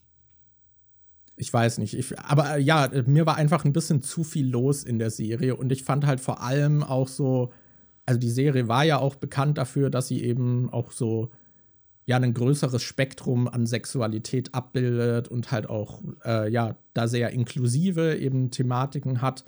Und die letzte Staffel hat sich manchmal, finde ich, wie eine Parodie angefühlt. Also da fand ich auch, also diese Szene, als zum Beispiel, ähm, als sie da streiken, weil der Aufzug nicht funktioniert und diese Ansprache, die dann gehalten wird und so, dass das scheiße ist und das hat sich alles für mich so aufgesetzt angefühlt. Also das hat sich nicht irgendwie so authentisch äh, angefühlt, finde ich, vom Writing her. Das war wie so, ja, da hat jetzt einer irgendwie so diese Rede da reingeschrieben, weil die jetzt da sein muss. Das Ding ist, ich bin mir halt auch nicht sicher, ob, das, ob wir jetzt langsam an diesem Punkt angekommen sind, wo wir vom Alter her, wo wir an diesem Punkt sind, wo man einfach so ein bisschen out of touch mit, wie es dann wirklich ist. Weil äh, Inklusion ist ja eigentlich schon immer ein relativ wichtiges Thema gewesen, aber ich habe das Gefühl, dass es gerade jetzt durch Social Media und äh, so nochmal wichtiger wird. Und ich war halt schon ewig nicht mehr an äh, irgendeiner Schule. Ich weiß auch nicht, wie das jetzt in irgendwelchen Großstädten oder bestimmten Unis oder sonst irgendwas ist, aber ich kriege das halt in den Medien jetzt immer mit, durch Filme, Spiele und so weiter, dass da Inklusion gerade an Schulen auch immer so ein größeres Thema ist, wie du es jetzt hier in Sex Education hattest, mit dass dann halt auch äh, ähm, äh, die eine hatte sich ja zum Beispiel beschwert, dass sie halt gehörlos ist und sie den Alarm nicht gehört hat und ihr keiner Bescheid gegeben hat und sie deshalb einfach in einem Klassenraum sitzen geblieben wäre, wenn sie das nicht irgendwie zufällig noch irgendwie mitbekommen hätte. Und ich weiß nicht, inwiefern solche Inklusionsthemen dann wirklich schon in der Realität umgesetzt werden. Bei dem, ich, ich spiele ja gerade Spider-Man 2 und da geht es am Anfang auch darum, dass Miles an eine neue Schule kommt und da ist es zum Beispiel auch so, dass äh, neben dem Lehrer immer eine Person sitzt, die alles, was der Lehrer sagt, in Gebärdensprache noch äh, oh, okay. übersetzt für, Leu für Schüler, die eventuell da sind und das nicht hinkriegen. Ich weiß nicht, wie, äh, inwiefern sich das jetzt aktuell schon weiterentwickelt, dass es vielleicht sogar in manchen Schulen schon normal ist, dass du überall so Gebärdensupport hast. Also wahrscheinlich nicht überall. Ich kann mir vorstellen, dass wenn du halt jetzt gehörlos bist und du an eine Schule gehst, dass du das vielleicht irgendwo beantragen kannst, dass so jemand für dich da hingesetzt wird oder so. Aber das ist so ein Thema, bei dem ich mir nicht wirklich so richtig zutraue, abzuschätzen, wie realistisch oder unrealistisch das ist. Aber so wie es in der Serie war, in Staffel 4, fand ich es schon auch, kam mir sehr übertrieben vor. Ja, ich meine, also das mit dem Aufzug zum Beispiel, die Frustration, das war ja ein legitimer Grund, also ja. also, dass man sich darüber aufregt. Ich fand halt nur, wie diese Ansprache und sowas dann geschrieben war, die hat sich halt nicht wirklich also das hat sich sehr aufgesetzt für mich alles angefühlt. Und mhm. ich finde, da hat, also haben die anderen Staffeln das auf jeden Fall eleganter gehandhabt. Und ich bin auch ein bisschen mad, muss ich sagen, so dass ähm, die, ich glaube, es gab zwei Figuren in der Serie, die Asexualität re repräsentiert haben und dass dann die eine diese Therapeutin ist, die halt super unsympathisch und scheiße rüberkommt, ist. Ja. Fand ich dann auch ein bisschen schade irgendwie. Das, ja, ich, da wurde ja auch nicht tiefer irgendwie drauf eingegangen. Also, ja, also mir haben viele Sachen so ein bisschen gefehlt. Was ich auch noch super in der Staffel fand, war der äh, Arc von Adam. Mhm, und seinem Vater, Vater, auch, das fand ich ja. auch richtig schön. Ja, also die, die Staffel hatte ihre Highlights, finde ich, aber insgesamt war mir da, die war sehr unfokussiert und ich finde, ein paar Figuren sind, haben dadurch gelitten. Ja, aber ich finde, insgesamt kann man, würde ich zur ganzen Serie schon eine Empfehlung aussprechen. Ich finde auch ja, sehr ja. gut, dass die so ganz viele verschiedene Themen irgendwie auch anspricht, dass eigentlich für jeden was dabei ist und es äh, auch immer so Sachen gibt, wo du denkst, ah ja, das kenne ich auch irgendwie aus dem Alltag. Da, äh, das klingt jetzt komisch, dass ich dieses Beispiel direkt nach dem Satz nenne, weil ich das jetzt nicht so wirklich aus dem eigenen Alltag kenne. Aber äh, du hattest in Staffel 4 ja zum Beispiel auch diese, ich weiß gerade nicht mehr, wie sie heißt äh, ich weiß auch nicht, wie der Freund von ihr heißt. Jackson. Von Jackson, diese Freundin, die sich, da, die sich so gut verstehen. Und die hat doch dann diesen Freund, den sie kennenlernt, der dann aber so krass übergriffig ist und dann bei ihr auch heimlich beim Handy die Nachrichten liest und dann auch mal mhm. handgreiflich wird und so. Da, da, werden halt voll viele Themen aufgegriffen, die man so vielleicht auch aus dem Freundeskreis oder so kennen könnte. Und es wird dann meistens auch irgendwie eine gute Lösung angeboten oder wie man mit solchen Situationen umgehen kann. Deshalb allein, allein dafür lohnt es sich wahrscheinlich schon, die Serie Serie auch mal anzugucken. Meine Mama hat die neulich auch. Äh, ich hatte so ein, ich hatte, weil ich äh, bei Google äh, bei Google Drive habe ich so ein Abo abgeschlossen, dass ich jetzt zwei Terabyte Speicherplatz habe online irgendwie, weil ich das halt für meine Videos und so ab und zu benutze. Und da habe ich dann kostenlos so einen komischen Google Stick, keine Ahnung was, zugeschickt bekommen, den du halt an Fernseher anschließen kannst und dann kannst du darüber Netflix und so gucken. Und das habe ich meinen Eltern Ach, so einen Chromecast? Ja, so ein Chromecast, glaube ich, habe ich da äh, kostenlos bekommen. Den habe ich dann meinen Eltern unten angeschlossen und jetzt ist der Fernseher, den die unten haben, im Prinzip auch wie so ein Smart TV und die können dann Netflix und so gucken. Meine Mama ah, hat dann auch äh, mit Sex Education angefangen und hat das, glaube ich, in einer Woche alle vier Staffeln durchgebinged. Also, Ach krass, cool. Ja, die fand das auch cool. Ja, Sex Education. Ich finde es ein bisschen schade, dass, dass die letzte Staffel, finde ich, so ein bisschen durchwachsen war, aber mhm. einfach, weil ich das Gefühl hatte, so, die Figuren hätten teilweise was Besseres verdient gehabt, aber ja. So, die, die Serie hat sich, glaube ich, in ein Setting geschrieben, wo das dann auch schwerer wurde. Jetzt auch gerade mit der neuen Schule und so. Das, dann hast du halt noch mal, die haben ja nicht mal so viele neue Figuren eingeführt, aber du hast halt trotzdem einige neue.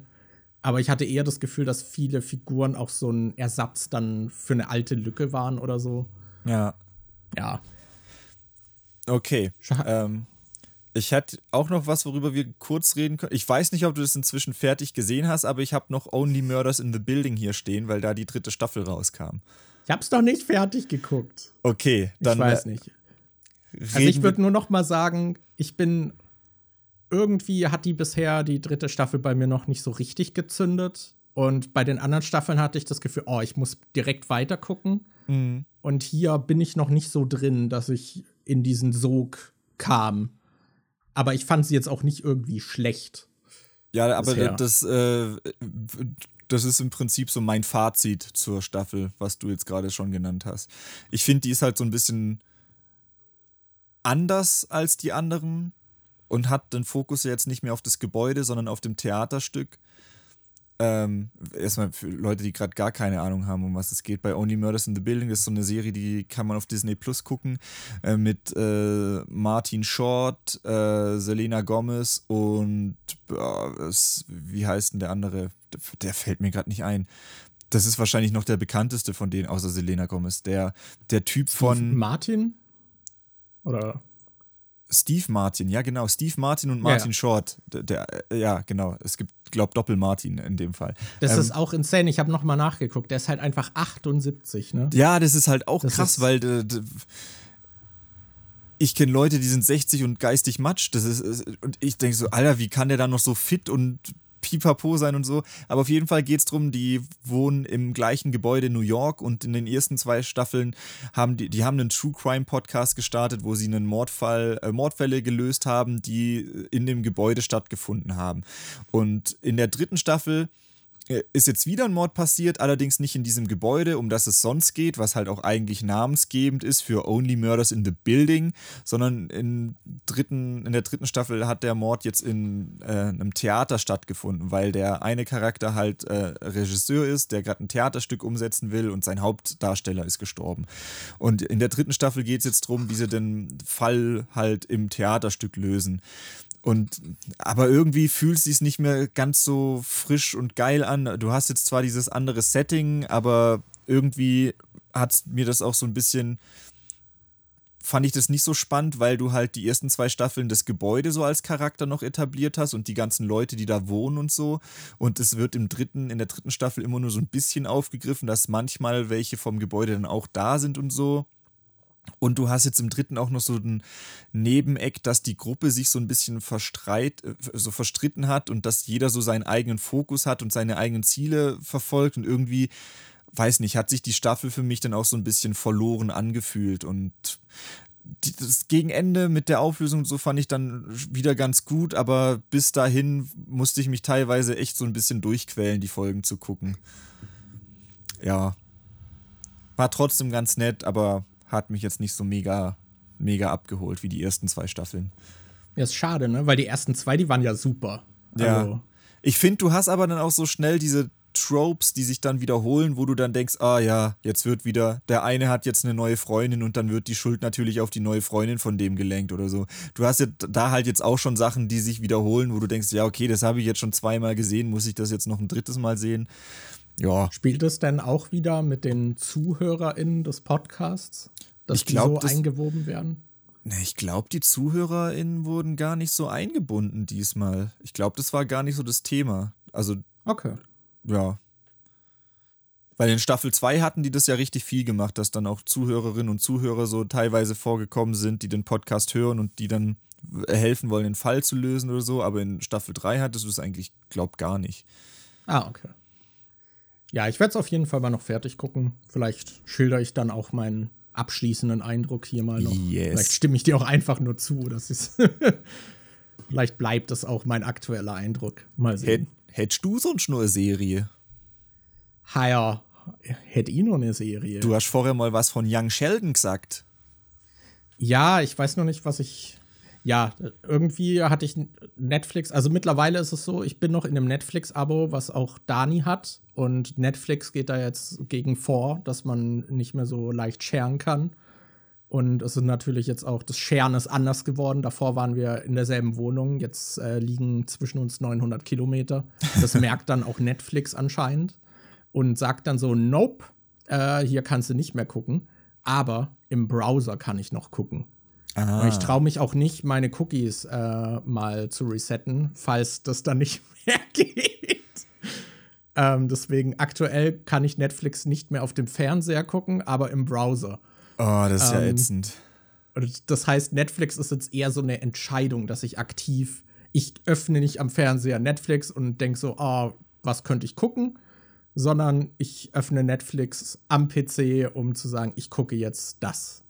Hm. Äh, und als ich das halt gemacht habe, habe ich gesehen, dass irgendwie halt Young Sheldon gerade äh, neu auf Netflix gekommen ist, glaube ich, mit fünf Staffeln oder so. Und ich hatte jetzt auch ähm, Modern Family fertig geguckt und da war natürlich Platz für eine neue Sitcom in meinem Leben.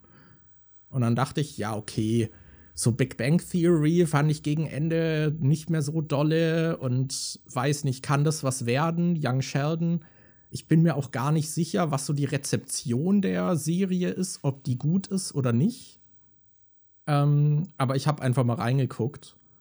Und ja, ich finde die eigentlich, also gerade so zum Nebenher weggucken, ganz nett. Man kann bestimmt darüber diskutieren, wie das halt ist.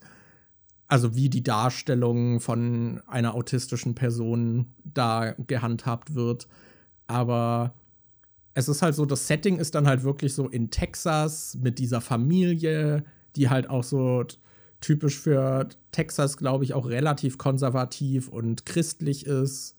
Halt sehr religiös auf jeden Fall. Das ist auch so was, was immer mal wieder Thema äh, ist. Und weil die Mutter halt super religiös ist und mhm. Sheldon natürlich dann im Kontrast halt so der Wissenschaft irgendwie verwoben ist. Aber es geht halt weiter von der Darstellung. Es ist halt wieder dieses typische, oft hast du ja eine Person mit Autismus und dann so, ja, aber um ihre soziale Inkompetenz auszugleichen, hat, hat sie, Superkräfte. eine Superkraft. Ja. ja, und das ist natürlich so, die Figur existiert schon, so, so stark davon abweichen kannst du nicht. Deswegen ist halt so, es ist so ein bisschen ähnlich wie in Malcolm, das halt so, er ist halt der Superschlaue der Familie und natürlich sozial eckt er auch immer wieder an.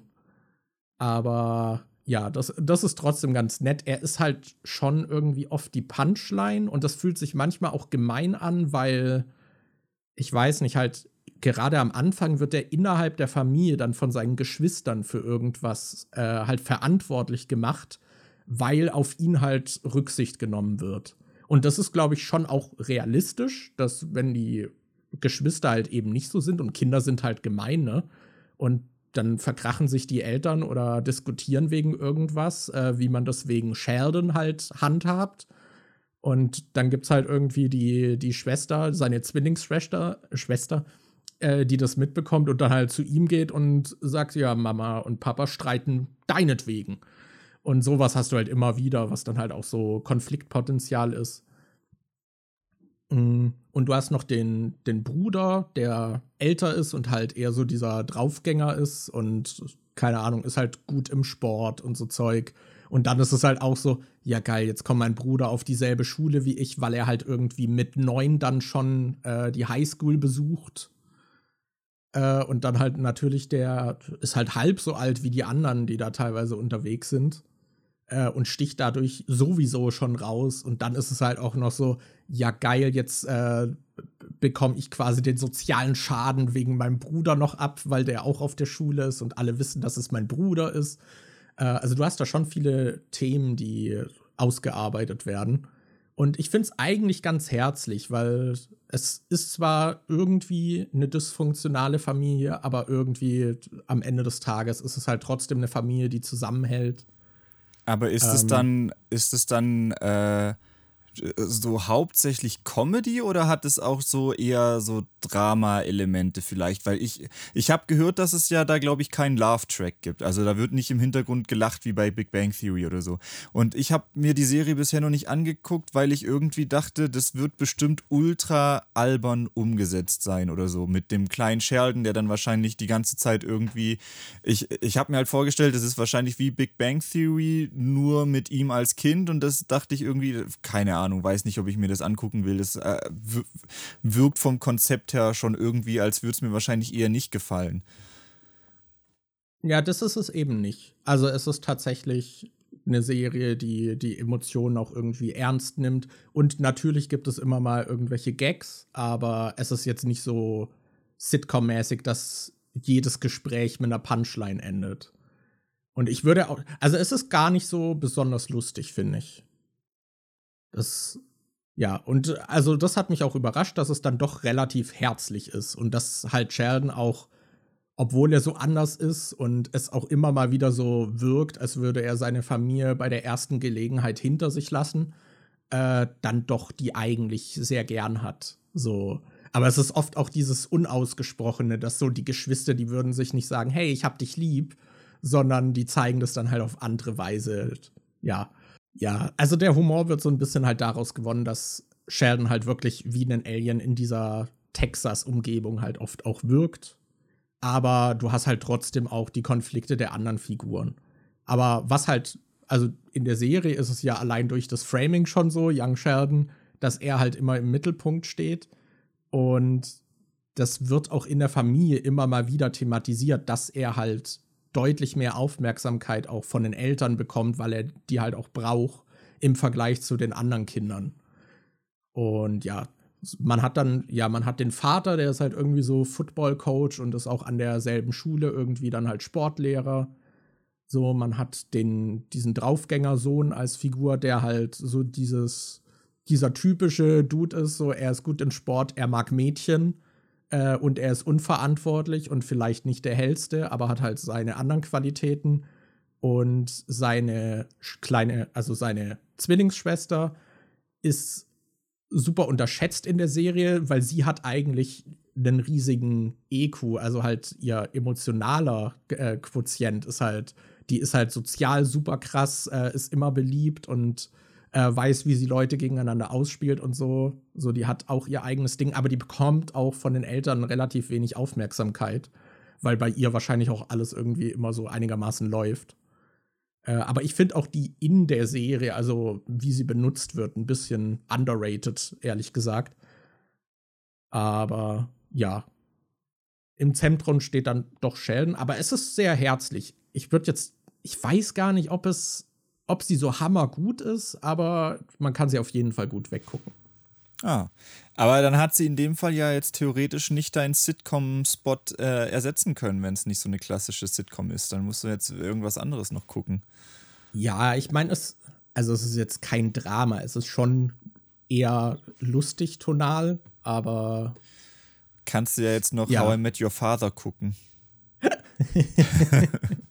Ist die Och, Serie Mann. eigentlich schon abgeschlossen, also die Sheldon-Serie, oder kommen dann noch neue Staffeln raus? Weil die gibt es doch jetzt auch schon fünf, sechs Jahre und der wird doch bestimmt auch älter.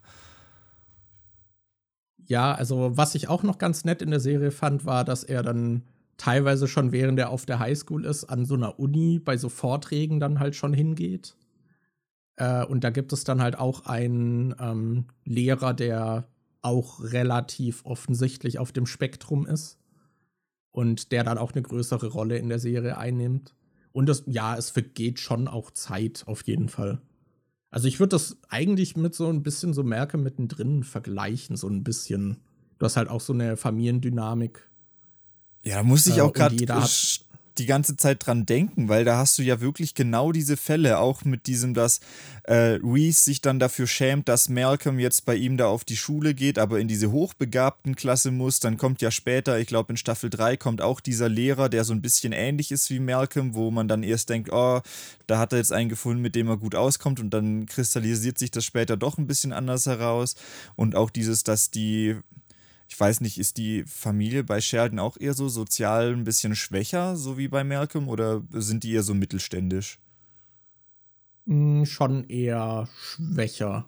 Also es läuft, aber es wird alles so mit Nägeln so, so zusammengehalten, kurz davor auseinanderzuklappen. Also es gibt dann schon auch so Sachen wie, dass Sheldon einen Computer will und sowas und das dann ein Problem für die Familie ist, weil ah. also ich meine, der, der Vater ist halt der ist Lehrer, ne? Und Lehrer mhm. in den USA, die sind jetzt nicht so die, die äh, Maximalverdiener. Kann froh sein, dass er noch nicht erschossen wurde. Mann. ja, also das, das ich würde auch sagen, also Merke mittendrin ist auf jeden Fall die bessere Serie. Ich finde, manchmal sind so die Konflikte und der Plot ein bisschen basic, aber es, es ist trotzdem ganz nett anzusehen. Hm. Also doch positiv überrascht ja. Warum heißt die Serie nicht Sheldon mittendrin im Autismus-Spektrum? Ach Mann. well. ja, was halt auch immer wieder aufkommt, ist halt so dieses Religionsding, weil die Mutter so super religiös ist und dann auch so dicke mit dem Pastor ist und dann später sogar mal bei der Kirche arbeitet und sowas. Und dann hast du auch Sheldon, der in der Kirche hockt und immer mal wieder dann unterbricht und den Pastor nach Dingen fragt, die halt in seiner Perspektive keinen Sinn ergeben. ja. Aber ja, also ist jetzt keine unbedingte Empfehlung, aber tut auch nicht weh. Okay. Kann man auf jeden Fall gucken. Aber ja, Modern Family habe ich ja auch fertig geguckt. Das hat mir insgesamt doch, also fand ich sehr gut. Hat mir auch besser gefallen. Ich finde, die schafft es auch immer so schön, ähm, solche Folgen zu machen, wo du ein Oberthema hast, was ja, sich dann ja, aber trotzdem organisch durch alle Familien durchzieht, dass es sich irgendwie nicht so gezwungen anfühlt, sondern dass es sich irgendwie aus Alltagssituationen ergibt, dass alle gerade das gleiche Problem haben. Da habe ich mich auch gefragt, weil du hast ja meistens schon so eine Writers Room, dass mehrere Leute an diesen Folgen schreiben. Und da habe ich mich auch gefragt, ob es dann so manchmal einfach war, dass sie dieses Oberthema hat und jeder kriegt so einen Teil dieser Familien zugespielt äh, und sie überlegen sich einen Konflikt und dann setzen sie sich später zusammen und überlegen, wie man den zusammen noch weiter irgendwie äh, verbindet. Aber ja, das hat mir auch sehr gefallen, dass man halt wirklich jede Folge irgendwie so ein Thema hat, was sich so durchzieht. Und halt auch so, ich weiß nicht, es sind ja oft auch so Probleme, die man aus Familiendynamiken selbst kennt, auch wenn es in der Serie natürlich immer etwas überspitzt dann alles dargestellt wird. Ja, aber ich fand interessant, wie viel auch ähm, Modern Family einfach mit so diesen Geschlechterrollen, das ist ja schon ein Thema, was sich sehr oft einfach durchzieht. Weil man so, man hat diesen, diesen Opi, der halt so, halt einfach ein alter weißer Mann ist. Ja. Ähm, und halt noch so andere Vorstellungen von Männlichkeit und sowas hat. Und dann hast du natürlich auch diesen starken Kontrast mit Gloria und Manny. Und Manny, der halt so das Gegenteil des Klassen, klassischen Männlichkeitsbildes irgendwie ist.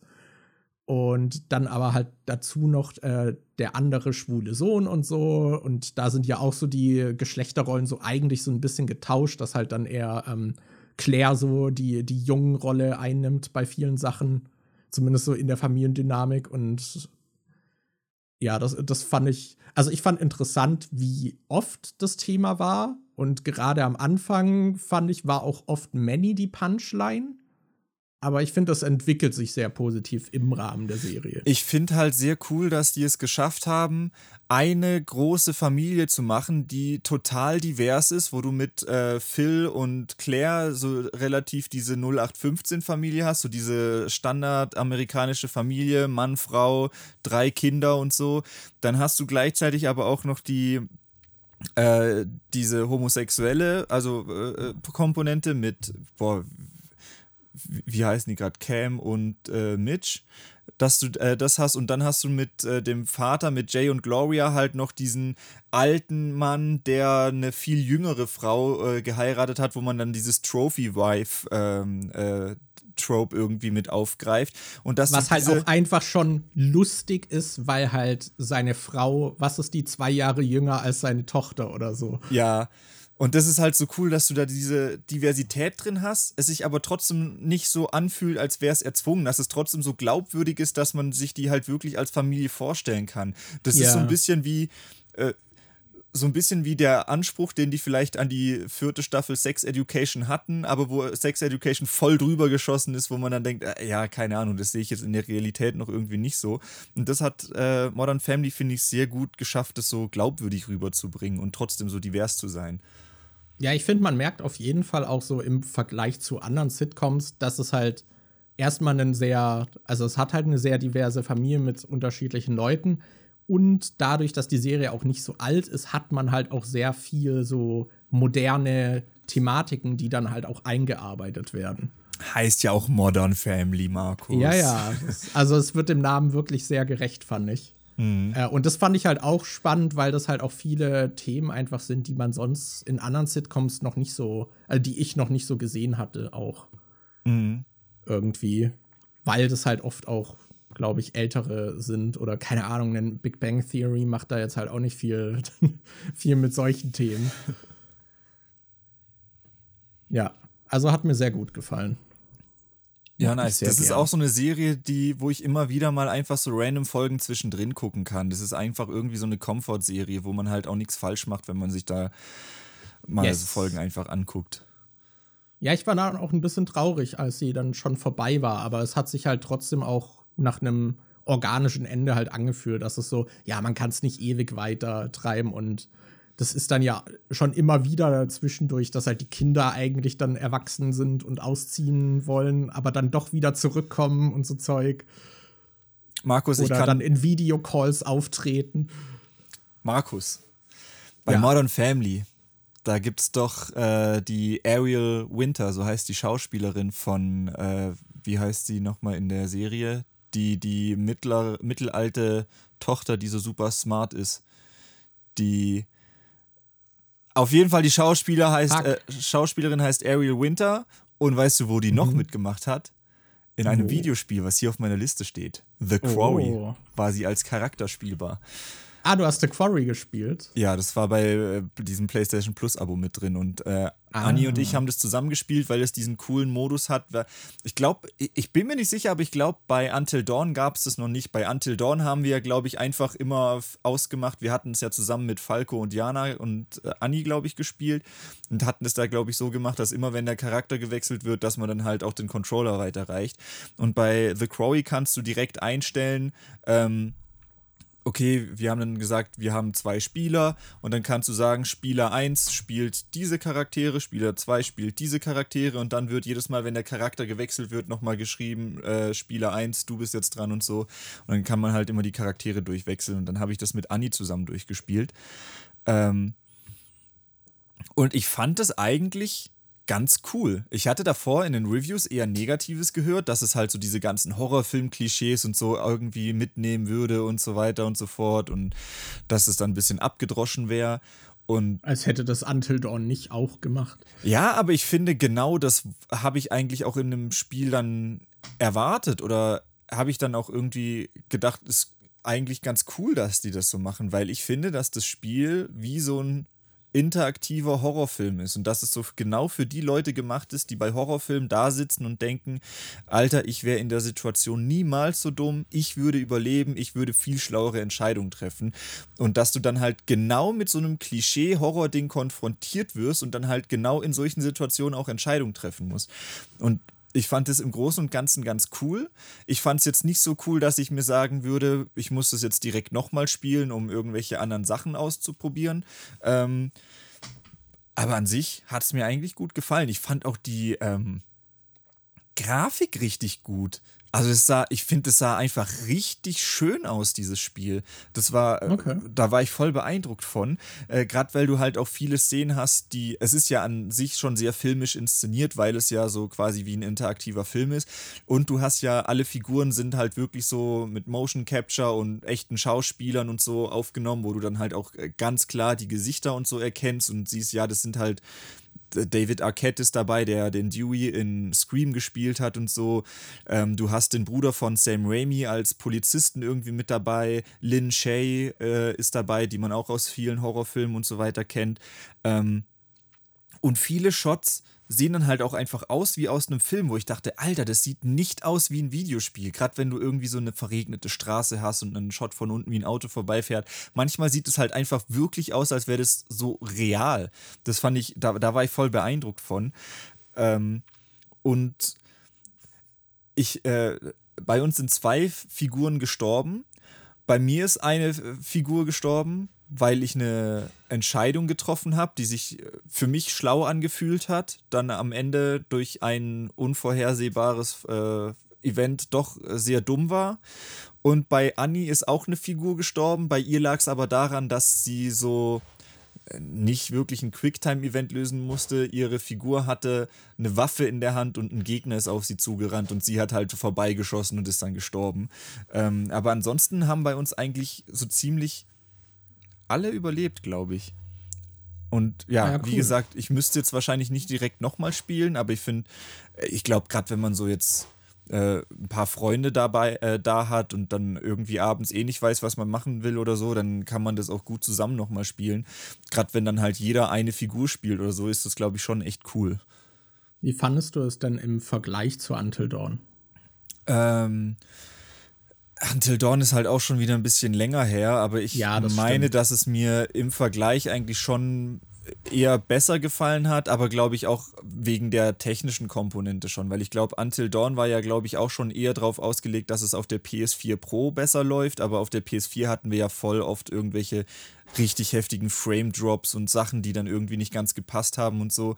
Und The Crowy lief eigentlich ganz flüssig, sah gut aus, hat sich gut spielen lassen. Wir hatten jetzt nie irgendwelche großartigen Spielfehler oder so.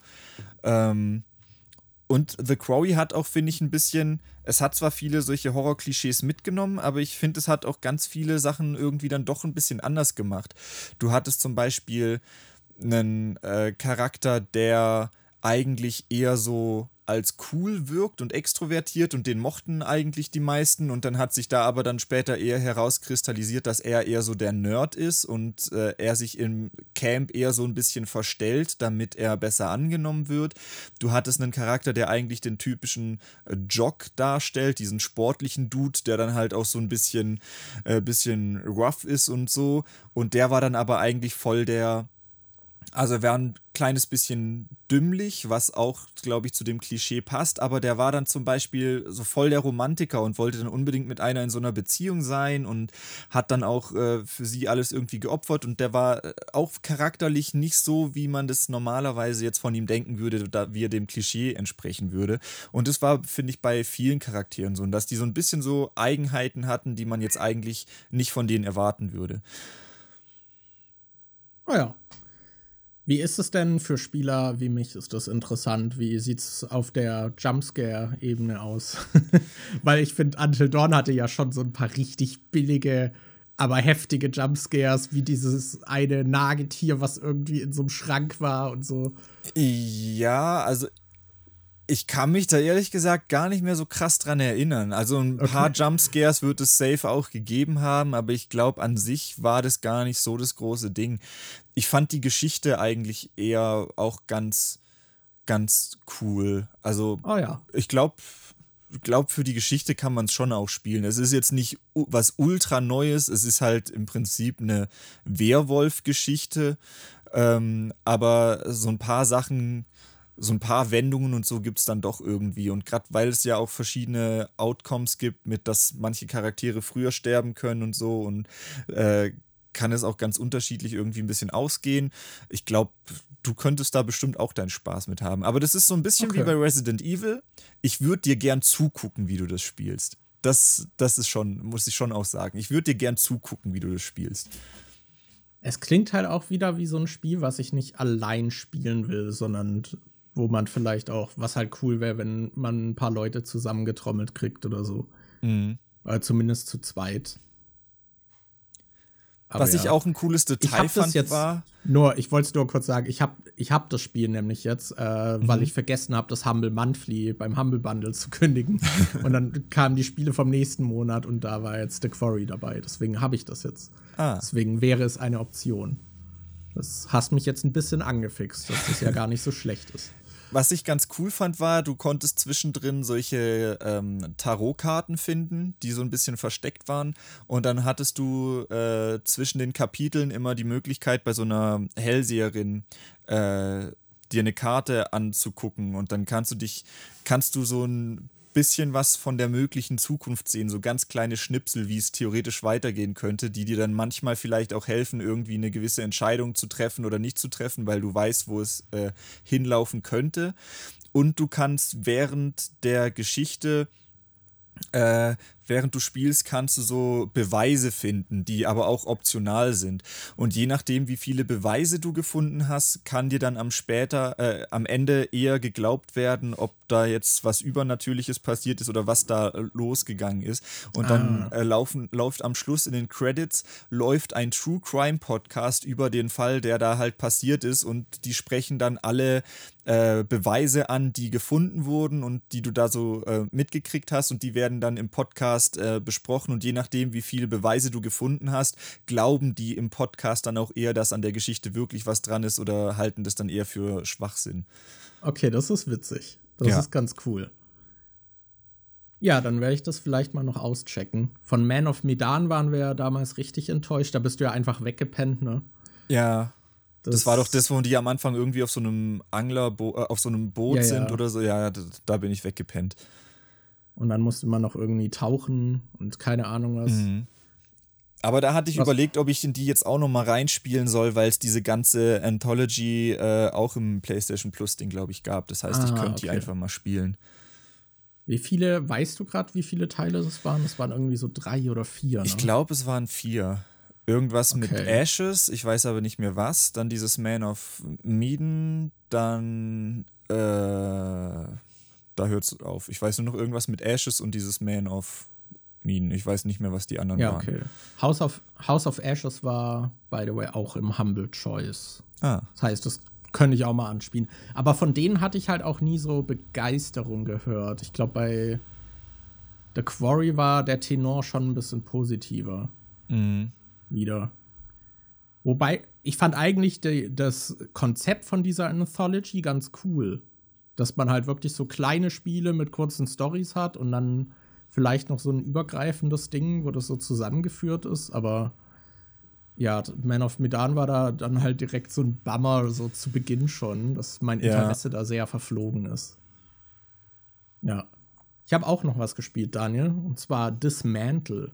Das hat mich die letzten Tage etwas begleitet. Und das ist ein sehr simples Spiel. Es geht darum, dass du Dinge zerlegst und kaputt schlägst. Es ist so ein Zombie-Survival-Setting im Prinzip. Mhm. Aber du hast halt immer einen Schadenswert von deiner Waffe. Du fängst halt mit so einer Brechstange an und die kannst du dann auch aufwerten. Und dann kannst du halt Dinge kaputt schlagen und die Ressourcen davon verwenden zum Craften von irgendwelchen Sachen. Mhm. Und dann verbesserst du zum Beispiel deine Brechstange und dann kannst du plötzlich jetzt neue Objekte kaputt schlagen. Und es geht dann halt so weit, dass du am Anfang durch irgendwelche verlassenen Gebäude läufst und da halt so ein paar Zombies wegklopst und dann siehst du, ah ja, hier ist irgendwelches Holz, was ich zerlegen kann oder so. Und später kannst du dann halt auch die Wände einreißen von den Gebäuden und die zerlegen und dann wieder craften. Und das Spiel an sich ist das super simpel, aber dieser Loop zieht einen halt so rein. Es ist halt so einfach, sich von diesem Loop verschlingen zu lassen, weil man halt nicht sehr viel nachdenken muss und es trotzdem ziemlich befriedigend ist, dass man halt einfach diese ganzen Sachen zerlegt. Das ist, äh, also, ja, das war für mich so ein Spiel, das habe ich auf dem Steam Deck gespielt und dann lief nebenher Young Sheldon. Das war meine Paarung. Und da habe ich einen Tag gehabt, wo ich halt wirklich, da ging es mir nicht so gut und da habe ich dann den ganzen Tag auf dem Sofa gechillt. Es lief Young Sheldon und ich habe das gespielt, bis meine Sehenscheiden wehgetan haben, weil das Steam Deck doch nicht so leicht ist. Ähm, aber ja, das äh, ja, ist überraschend spaßig und halt super so zum Abschalten, fand ich das vor allem. Das passt gut zu dem Thema, was wir neulich in der Folge hatten, dass äh, äh, Männer oft so es mögen, Sachen zu zerstören und kaputt zu machen. ja, ja, ein bisschen. Das ist halt, ja, du hast dann halt auch immer mal wieder so Progress-Punkte, dass du jetzt irgendwie halt Zugriff auf dann neues Werkzeug oder so hast und ja, es hat halt so dieses typische Crafting-Ding. Du schaltest mit deinem Levelaufstieg, du kriegst EP durch Sachen kaputt schlagen. Mhm. Ähm, also halt, du kriegst durch Kämpfe EP, du kriegst durch Angeln EP, du bekommst halt für jedes Objekt, was du zerstörst, EP, glaube ich. Und wenn du dann das Material auch noch einlagerst, kriegst du halt auch noch mal EP. Mhm. Ähm, und ja, hast dann halt auch irgendwelche Blaupausen, die du freischaltest, um halt neues Equipment und Ausrüstung irgendwie zu haben. Dann kommst du in irgendein Areal, wo du zum Beispiel, da ist es zu kalt. Und dann brauchst du halt erstmal irgendwie warme Kleidung und musst dir halt die wieder ansammeln. Also das macht es schon ganz geschickt. Äh, es ist einfach, ja, ein sehr befriedigender Gameplay-Loop. Aber ich würde sagen, dass es, also was ich bei dem Spiel nicht mag, ist, wie es sich präsentiert. Weil das wirkt manchmal wie so ein Mobile Cash Grab Game. einfach nur von der Präsentation. Also es sieht jetzt nicht wunderschön aus, und dann hat es auch so, ich weiß nicht, ich habe dann irgendwie das Menü geöffnet, so Start gedrückt am Anfang und dann drückt es einem auch so fett ins Gesicht, hier unser Add-on, jetzt kaufen und hier gibt es noch ein DLC. Uh. Und ich weiß nicht, so, wenn man zum Beispiel auch äh, Sachen craftet, dann sieht man, wie so diese einzelnen Objekte dann in diesen Button so reinfliegen, so hintereinander. Und das hat mich auch voll an so ein Mobile-Game irgendwie erinnert. Das, also ja, die, die Präsentation, finde ich, hat so ein bisschen so Mobile-Game-Anleihen, äh, die ich jetzt nicht so mochte, aber der Spielloop an sich funktioniert halt trotzdem. Ja, cool. Ich, ja. ich muss eigentlich auch öfter mal in solche Kleinspiele irgendwie reingucken. Bei mir ist es halt meistens irgendwie so, dass ich äh, eher so diese AAA-Sachen spiele und so gut wie nie irgendwie so Indie-Spiele ausprobiere, obwohl ich, obwohl du da eigentlich ja voll leicht rankommst, weil die kosten zum einen nicht so viel. Es gibt ganz viele bei diesen ganzen Sachen wie im Game Pass oder sonst irgendwas drin, aber irgendwie reizt es mich meistens nicht, die auszuprobieren, weil viele für mich dann doch irgendwie gleich aussehen oder so und weiß ich nicht. Soll ich dir eine Empfehlung mit auf den Weg geben? Mündet das jetzt in einem 20 Minuten Indie-Game-Talk? Nein, aber ich denke, Signales würde dir sehr gefallen. Das habe ich selbst noch nicht gespielt, aber ich will das noch spielen. Aber das ist halt so ein. Das orientiert sich wohl so ein bisschen an Silent Hill, aber halt auch den Resident Evil-Spielen. Es ist halt so ein Survival-Spiel. Mhm. Und es soll halt fantastisch sein und macht wohl auch mit der Geschichte sehr interessante Sachen. Und finde ich, sieht halt auch sehr schick aus. Es versucht halt auch so, so ein bisschen so einen Stil zu, ja, halt nachzustellen, den man halt schon kennt. So, so ein bisschen älteren Stil. Äh, deswegen, ich denke, das könnte was für dich sein. Ist, by the way, auch ein deutsches Spiel. Ah.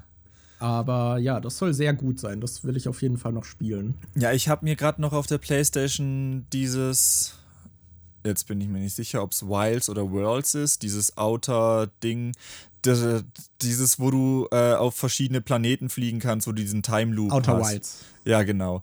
Das hatte ich nämlich mal bei der Arbeit irgendwie für den Gaming-Kanal gestreamt und fand das eigentlich richtig geil und dann habe ich mir das jetzt auch auf der Playstation runtergeladen, damit ich es nochmal, also damit ich es auch richtig durchspielen kann, weil das fand ich eigentlich ganz cool. Okay, ja, bleib da echt dran, weil, also das ist für mich ein All-Time-Favorite. Da fand ich halt so cool, dass das so ein Spiel ist, wo du, äh, wie erkläre ich das? Bei den meisten Spielen ist es so, du lernst eine neue, du hast eine Welt und du kannst von Anfang an eigentlich noch nicht überall hin, weil bestimmte Gebiete abgegrenzt sind, weil du da noch eine Fähigkeit oder so für brauchst. Und bei dem Spiel ist es ja so, dass du im Prinzip theoretisch von Anfang an, glaube ich, alles machen kannst, aber du lernst halt erst nach und nach so bestimmte Sachen zufällig raus, wie die funktionieren und dann kommst du an eine Stelle, wo du schon warst und du hättest da von Anfang an eigentlich schon das Rätsel lösen können, aber du kommst erst später mit dem Wissen hin, was du brauchst, um dieses Rätsel zu lösen. Und das finde ich so geil, dass du im Prinzip von Anfang an alles machen kannst, aber du findest es erst so Stück für Stück heraus. Ja, also das hat bei mir so eine kindliche Entdeckerader angesprochen, die, die ich auch in sehr vielen Spielen vermisse. Also ich finde gerade so mhm. Open-World-Spiele sind eigentlich, die bieten sich super für sowas an. Und ja, also Outer Wilds macht das, finde ich, meisterhaft. Dass es halt auch überall so Hinweise streut, dass du auf anderen Planeten dann halt was lernst, was du dann, ah ja, da war ich doch auch mal, vielleicht kann ich das da jetzt benutzen und dann gehst du wieder dahin.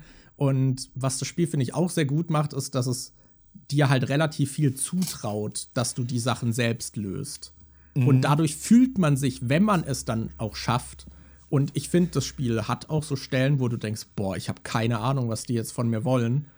Äh, aber wenn du dem widerstehst und eben nicht nach einer Lösung oder so guckst und es selbst dann löst, fühlst du dich so fucking smart. Du fühlst dich wie so ein Gigabrain.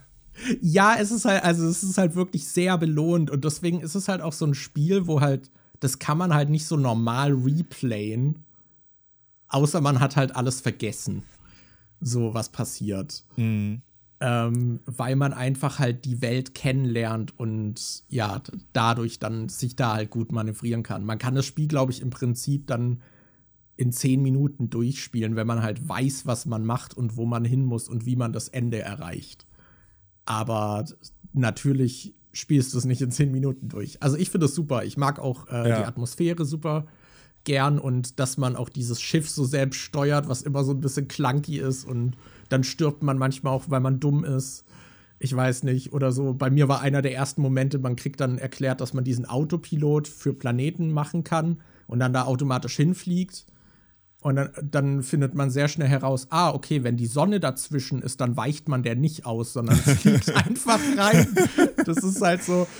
Äh, und dann halt auch so dieser Moment so, oh scheiße, ich fliege auf die Sonne zu. Und dann breche ich so den Autopiloten ab und dann so, scheiße, ich bin schon so nah, jetzt werde ich so reingezogen und so Zeug. Das ist, äh, ja, äh, finde ich ein wunderbares Spiel. Ja, Deswegen, muss ich auch mal noch weiterspielen. Ja, ja wünsche ich dir sehr viel Spaß dabei. Ich hoffe, es zündet, weil ich finde, man kann da auch hängen bleiben und es dann abbrechen, aber wenn man dran bleibt, es lohnt sich. Ja. Nice. Aber gut dann würde ich sagen, das war's für heute, oder? Sind wir hier wieder bei unserer zwei Stunden Laufzeit? Yes. das, wie war das? Ja, ich, ich habe eigentlich nicht. Wollen wir wirklich. Lohnt sich eine Medienfolge? Na, ich, ich hatte so halt keine Filme. Filme. Ich habe gesagt, ich, ich hätte auch theoretisch noch zwei Spiele auf der Liste stehen, aber ich muss äh, richtig aufs Klo, deshalb spare ich mir die lieber ja, ja. fürs nächste Mal auf oder so. ja, wir haben ja jetzt auch zwei Stunden. Das ja. Eigentlich müssen wir mal ausprobieren, ob wir so eine Medienfolge auch auf eine Stunde Länge bekommen, aber ja. mal schauen, mal schauen. Schauen wir mal, was wird. Ja, was wird. In dem Sinne, ähm, bis zum nächsten Mal. Es war mir eine Freude, dass ihr bis zu dieser Stelle wieder zugehört habt. Wow. Wow. Äh, ja. Wow. ja, dann freuen wir uns auf jeden Fall, falls ihr auch beim nächsten Mal wieder am Start seid. Bis denne. Tschüsseli. Ciao.